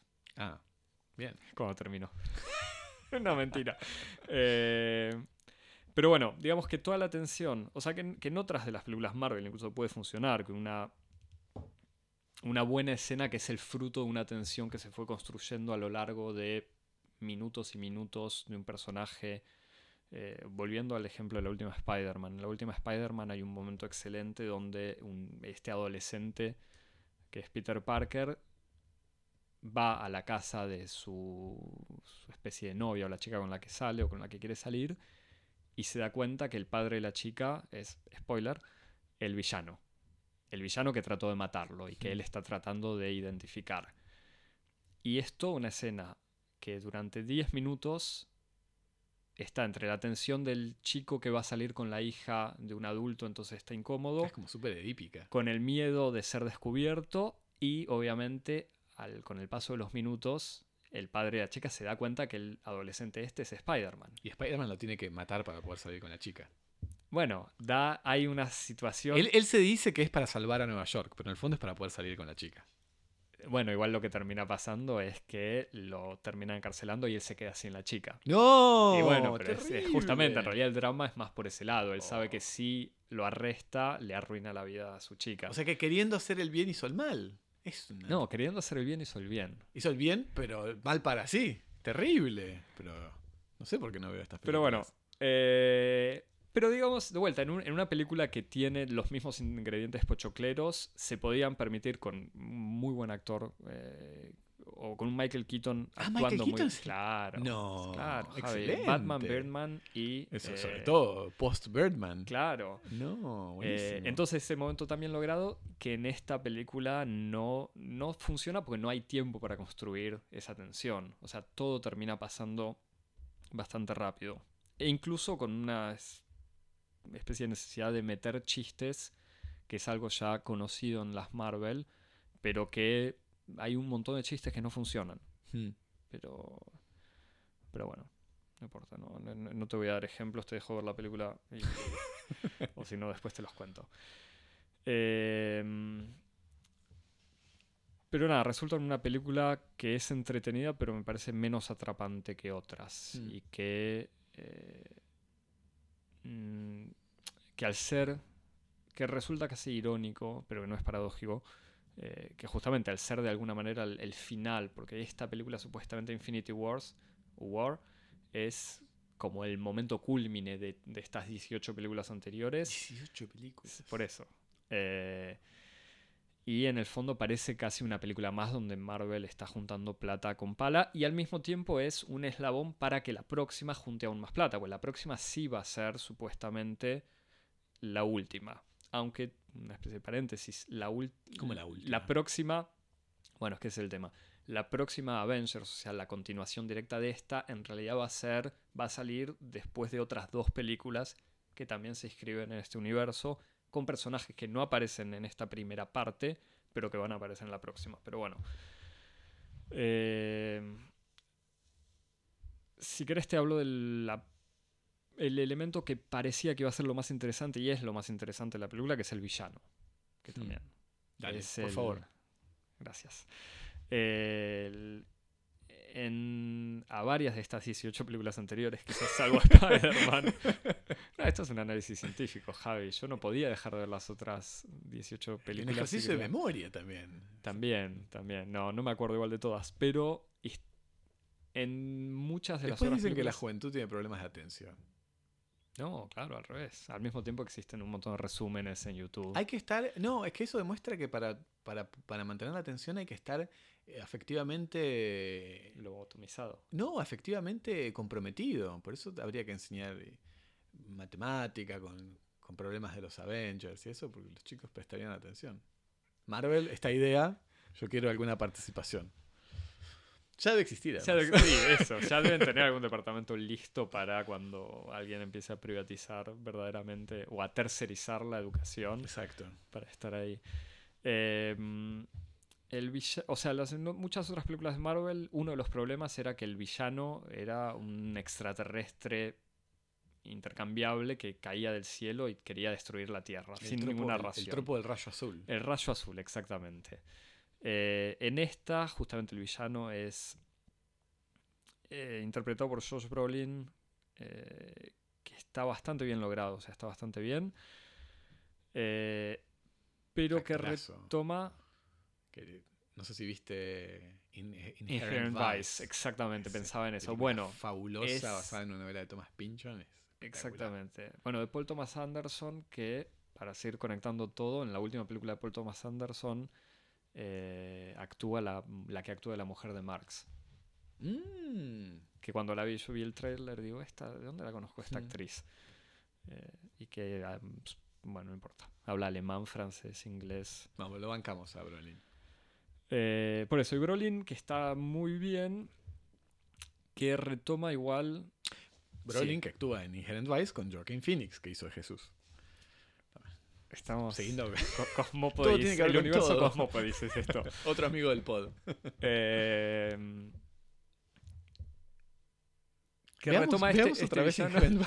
¿Cómo? Veamos otra vez Inherent Vice y hablemos de eso. Vamos, vamos a hacer un wiki Cosmopodis, con, con todos los detalles. Pero bueno, Bueno, Fabi, volvamos, volvamos. dale, dale, Concentrémonos, favor. dale. Eh, este villano que retoma, eh, o sea, que tiene la necesidad de, as- de ser una especie de villano, de, de retomar ciertos códigos de los villanos, como se hace últimamente, es decir, para que un villano sea bueno eh, o para que sea convincente, tiene que creer que hace el bien. Hmm. Eh, entonces, obviamente, Thanos pretende salvar al mundo. O sea, quiere destruir a la mitad de la población de la galaxia, en realidad, pero es para salvar al mundo. En algo que había funcionado, o sea, de manera mucho menos simplista, que había funcionado muy bien en Black Panther, donde Killmonger tenía una especie de discurso político radical que era eh, contrario a los valores de Wakanda, pero que desde el punto de vista del público podía generar cierta empatía. Eh, en este caso mm, es una especie de gimmick que no, o sea, que no es para nada desarrollado, es simplemente un villano que quiere destruir el mundo, quiere destruir la mitad de población para salvar al- a la galaxia, pero sin explicarse mucho más. Con lo único que sí explica es una especie de maltusianismo ecológico. O sea, dice, lo que pasa es que mi planeta, mi planeta era próspero, eh, pero había cada vez, había demasiado crecimiento, mucha abundancia, y yo sabía, dice Thanos, que esta abundancia y este crecimiento alocado iba a llevar al planeta a la ruina. Eh, les avisé, pero nadie lo, fui anunciando, nadie me hizo caso. eh, y así mi planeta terminó muriéndose. Entonces ahora para salvar al mundo sí voy a destruirlo. Eh, voy a destruir a la mitad de la población. Pero nada, pero entonces Thanos pretende diezmar o, o en realidad reducir a la, a la mitad los, los habitantes de todos los planetas del universo.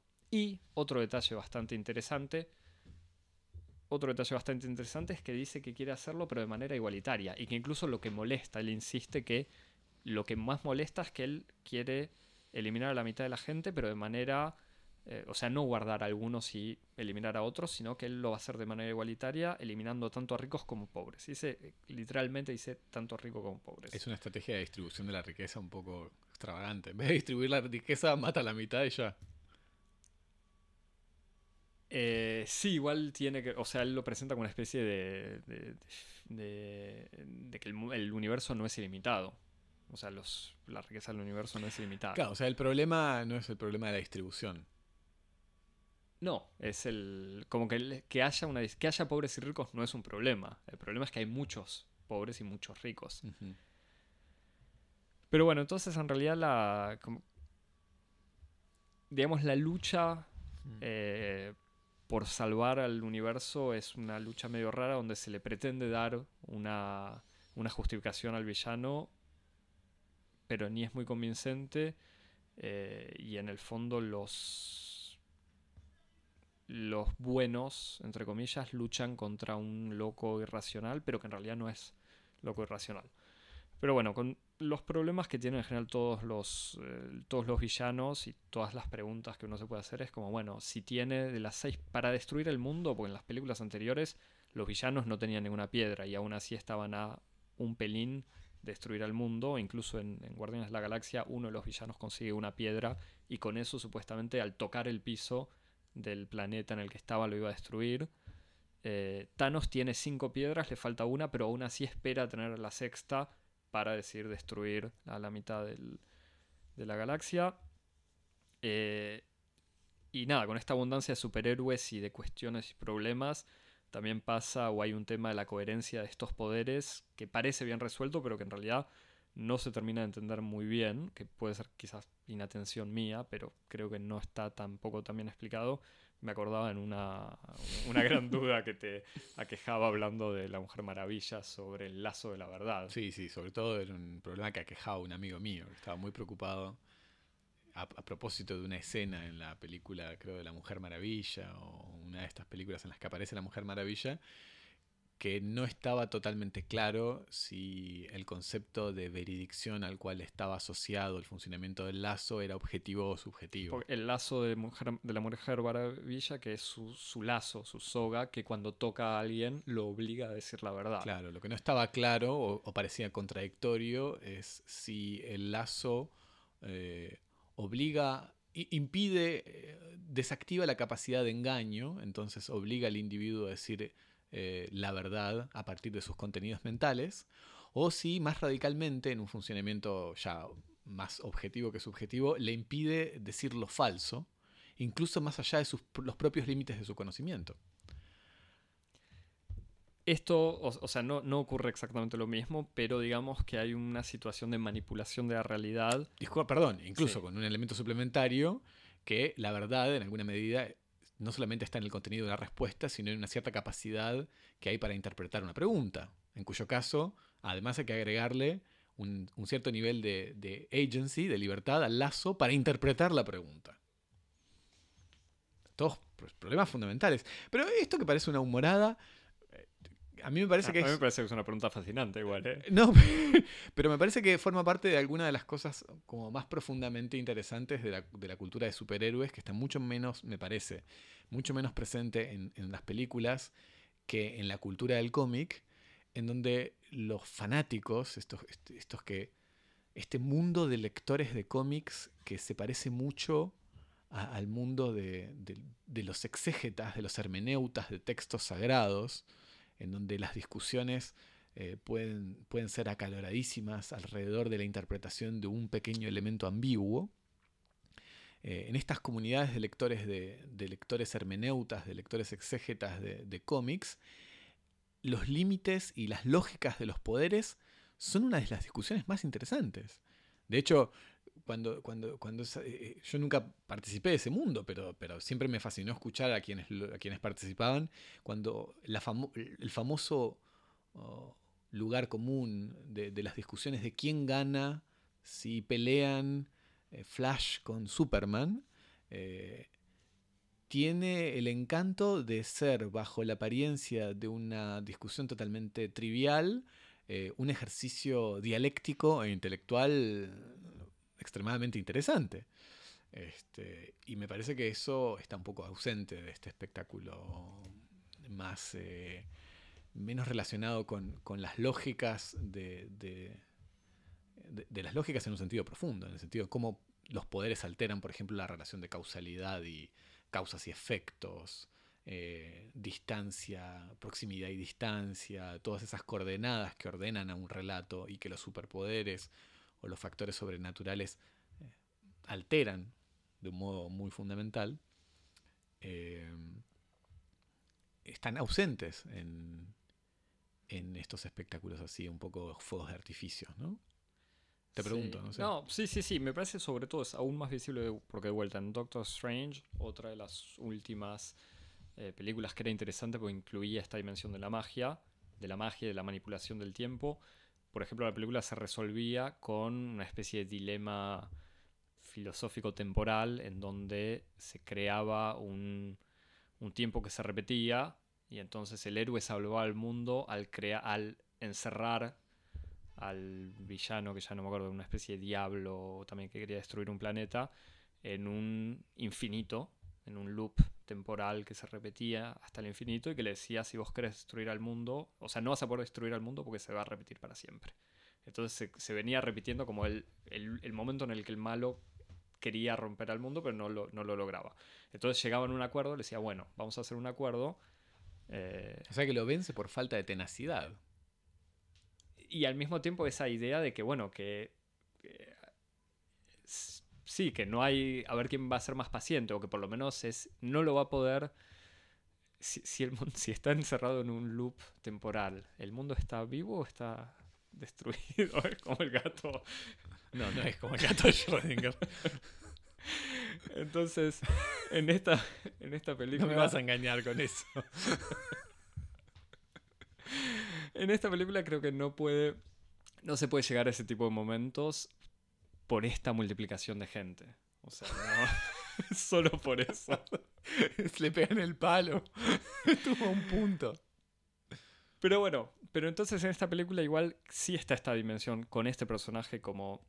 O sea, Thanos logra manipular la realidad, también está Doctor Strange que manipula el tiempo, y entonces hay un montón de situaciones, hay un par de situaciones en donde lo que ven los superhéroes en realidad no es la realidad, entonces no se entiende muy bien, Thanos deconstruye literalmente a las personas transformándolos en cubitos que se caen al piso y cuando él se va se vuelven a reconstruir.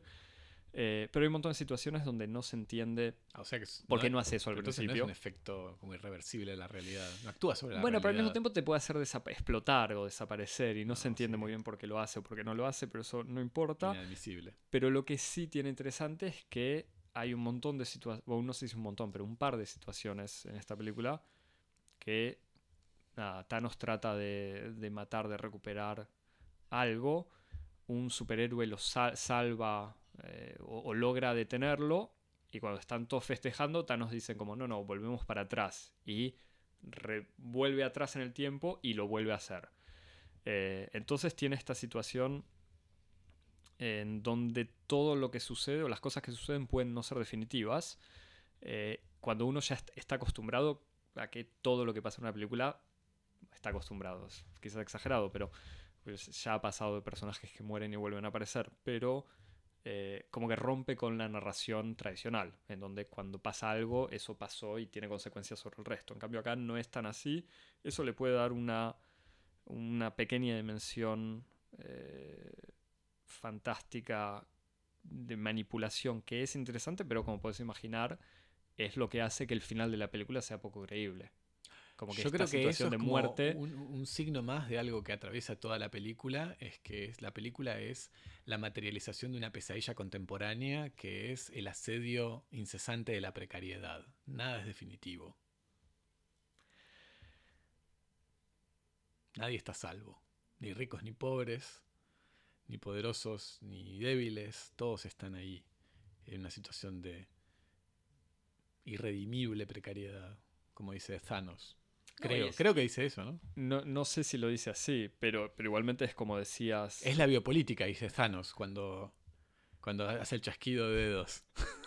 No, pero, pero igual es lo que decías en serio antes de esta cosa de la, Es la biopol- la biopolítica, tío, como diría un amigo nuestro. del, del consumo ilimitado de estas películas. Son películas que no se terminan nunca. O sea, cuando. que fue lo que venía pasando. Cuando mataban o, o vencían al villano, siempre aparece otro más poderoso. Y cuando desaparezca Thanos, aparecerá otro. Eh, y es así. O sea, yo le tenía algo de fe. eh, como se rumoreaba que varios superhéroes iban a morir.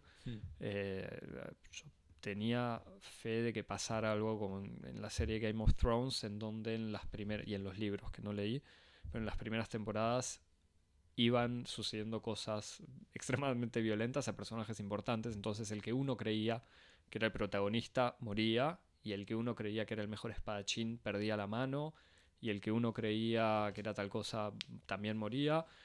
Entonces eso generaba sorpresa. Eh, en esta película no pasa eso. O sea, incluso en los dos momentos donde parece que va a morir alguien, al final todo se resuelve.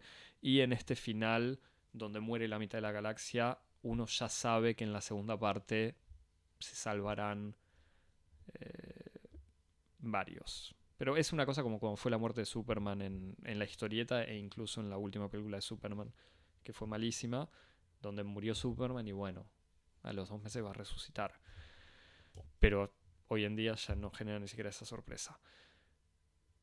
Es gracioso eso, porque que, que vos digas que la, irrevers- la, reversibilidad de la muerte en estos relatos constituye una fuente de insatisfacción. Eh, es interesante en la medida en la que hay como una especie de deseo de cierta realidad de relatos que son profundamente irreales para poder creer en ellos realmente. Repetilo. ¿No? Digo, Re- eh, repetilo, repetilo. se, se- se exige a, a est- estas historias que son de todos modos absolutamente inverosímiles eh, un- una especie de anclaje de signos de realidad, como, como es la muerte y, su, su carácter de irreversible.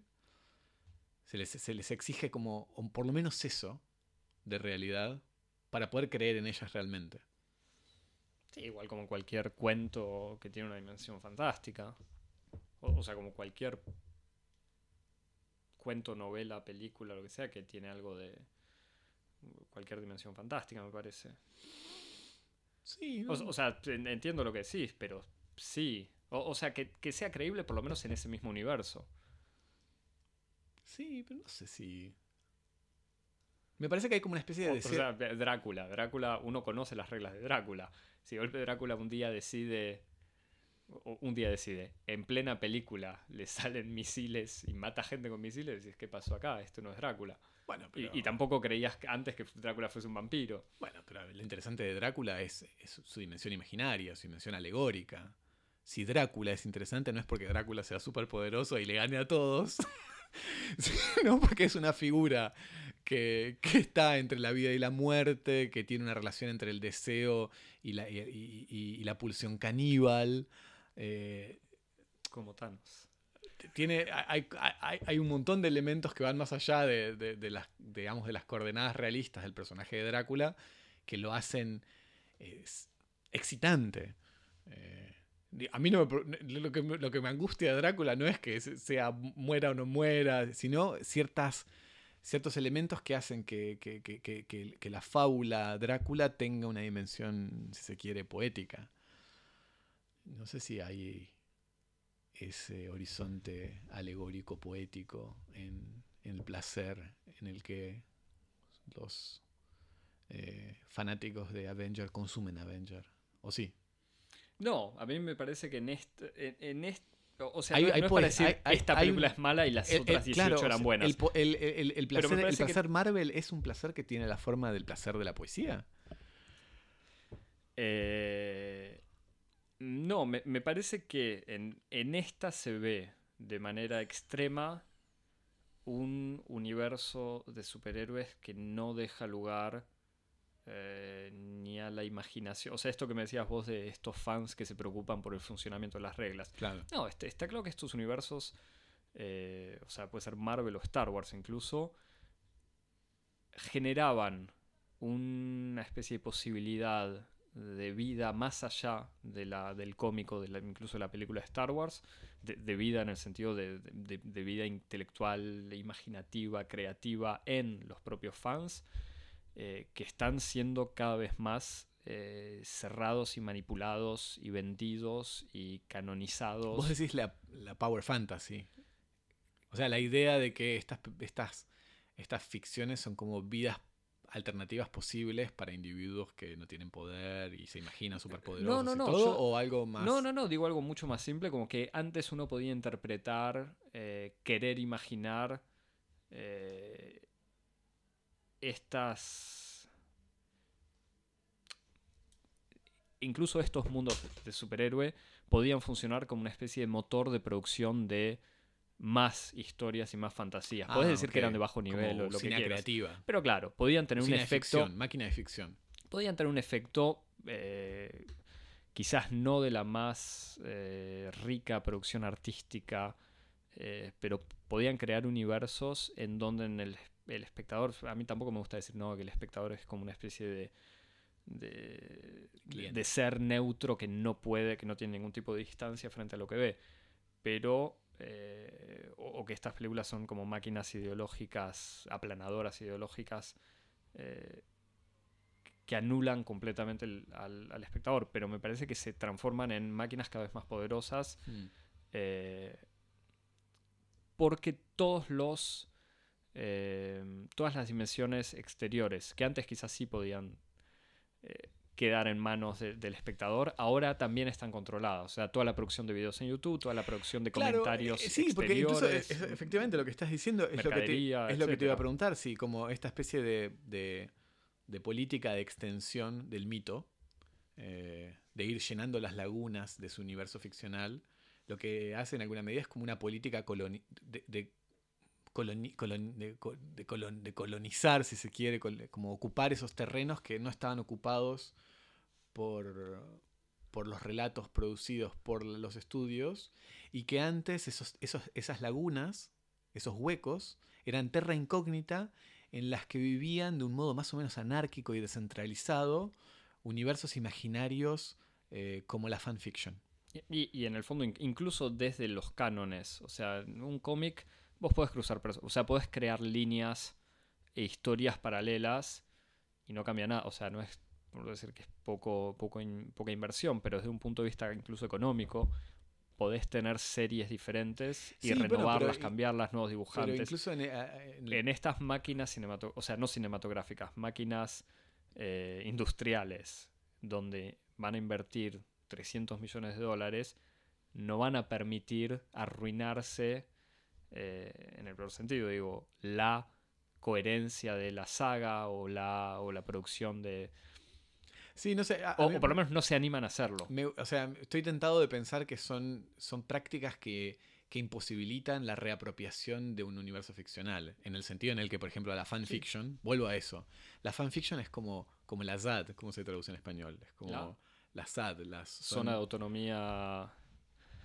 ¿La SAD o la SAT? Pues está la, la TAS, que No, es la, la- la Temporary Autonomy Zone, Claro, que es como la zona de autonomía temporaria. Esas zonas de autonomía en donde, donde de repente los individuos se organizan de un modo eh, ignorando las leyes del Estado.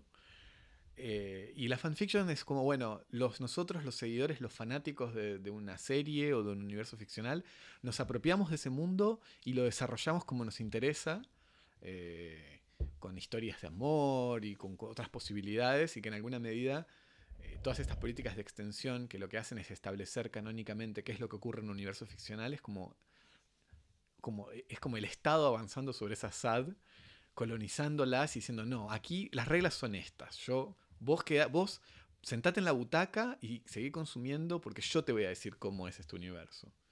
Que ni siquiera está esa especie de posibilidad un poco proliferante, diseminante que tiene la fanfiction, que Sí, pero es muy, esto muy interesante. igual creo que tiene que ver más con una especie... eh, ¿Hay fanfiction del Marvel, por ejemplo? obvio. No, pero es que eso sí, por eso digo, sigue existiendo. No sé si es una consecuencia de las películas como, como producto artístico. O sea, no creo que sea una consecuencia de, de- de la película en sí, sino del sistema de producción de Marvel. Pero, porque de todos modos, como lo comentábamos antes, saliendo de esto de la fanfiction, en, en estos casos casi que más importante que el director es el productor. O sea, quién es el productor ejecutivo que controla la construcción del universo y la coherencia del universo en general y no tanto el director que como individuo, autor, entre comillas, eh, crea una película. Sí, gerente de la marca. No, bueno, pero es que es el, el productor es el garante de alguna manera eso, de, de la marca. Pero, pero bueno. Eh, Bueno, el año que viene vas a... Ah, no, pero no, este, segura- año, este año segura- creo que sale Ant-Man este año. Bueno, Eh, es- va a ser un esfuerzo de a hacer, a hacer mover esta discusión a campos que sean como más fecundos, ¿no? Porque es como que cuando hablamos de Black Panther era la, la cuestión era cine autor sí o cine autor no dentro del universo industrial, es como que estamos quemando cartuchos. ¿De qué vamos a hablar la próxima Marvel? Eh, mini- miniaturas. los, los insectos pueden ser superhéroes. es una metáfora. de- No, bueno. Pero. ¿Es tamañista la- el universo? Exactamente. Racismo antiavispa. bueno, eh, si querés te recomiendo. otra- Recomendame, ¿qué, qué es lo que, qué es lo que tengo que ver si no veo... eh, ¿Cómo se llama? Avengers, Infinity, War. Infinity War. Igual a vos te gustaría, porque empieza. Hay muchas. Hay, y esto te lo digo muy en serio. Hay unas. Ni siquiera referencias, una especie de relación con Star Wars bastante presente. Sí, pero yo Star Wars la vi cuando era niño. Y ya no te gusta. No, es como, no, eh, no sé si... eh, Tenés que dej- dejarle, dejar a tu niño interior disfrutar del cine, Javi. Eh, uno te puede recomiendo. Es como el círculo hermenéutico. Puedes volver al punto de partida, pero no volvés sin cambios. Te recomiendo entonces eh, Arrested Development, la serie, muy que no tiene nada que ver con los superhéroes, pero que es muy buena. No, si querés eh, ver alguna película, si no viste ninguna película del universo Marvel y querés ver alguna para saber. Veo Laberinto sea, con David Bowie. Buenísima esa película. Eh, si querés ver aunque sea una de estas, yo para mí Guardianes de la Galaxia son de las mejores, pero son las que integraron como el giro gracioso y, y de referencias pop o a la cultura pop que no tenían las otras y que ahora ya es parte del universo Hmm. como algo generalizado. O sea, la última Thor tenía, era una especie de Guardianes de la Galaxia 3. Como que habían integrado todas las, todas las cosas visuales Que es medio lo que pasa y narrativas. ¿Cómo? Que es lo que pasa con Deadpool también. Claro. Bueno, bueno, Deadpool 2 sale en 15 días. Ah, pasa Así que que con, suerte te, te la comento también. No, y si no, igual volviendo a estos superhéroes y, y la temporalidad de los. O sea, temporalidad, la intensidad de los superhéroes, está la película Logan, que no sé si la vimos Yo la vi. juntos, eh, pero que también, que es una historia de Wolverine, eh, este superhéroe Marvel, pero cuyos derechos cinematográficos pertenecen a Sony o a Fox. eh, a Fox. Eh, entonces no integra el mismo universo cinematográfico de los Avengers. Y es una película bastante interesante. O sea, es una película que no parece una película de superhéroes, con un Hmm. un tiempo diferente.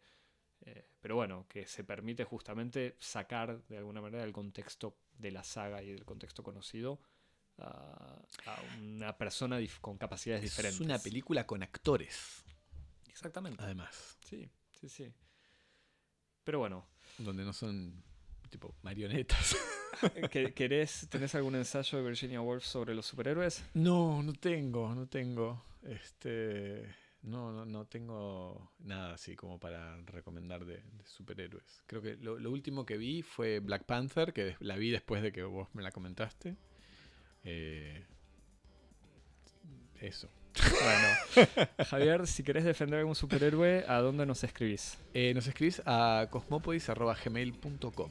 Si querés ver en Twitter los eh, videos de superhéroes que voy a poner en línea, Nos seguís en arroba cosmopodis como en Instagram, en donde también estamos publicando cositas.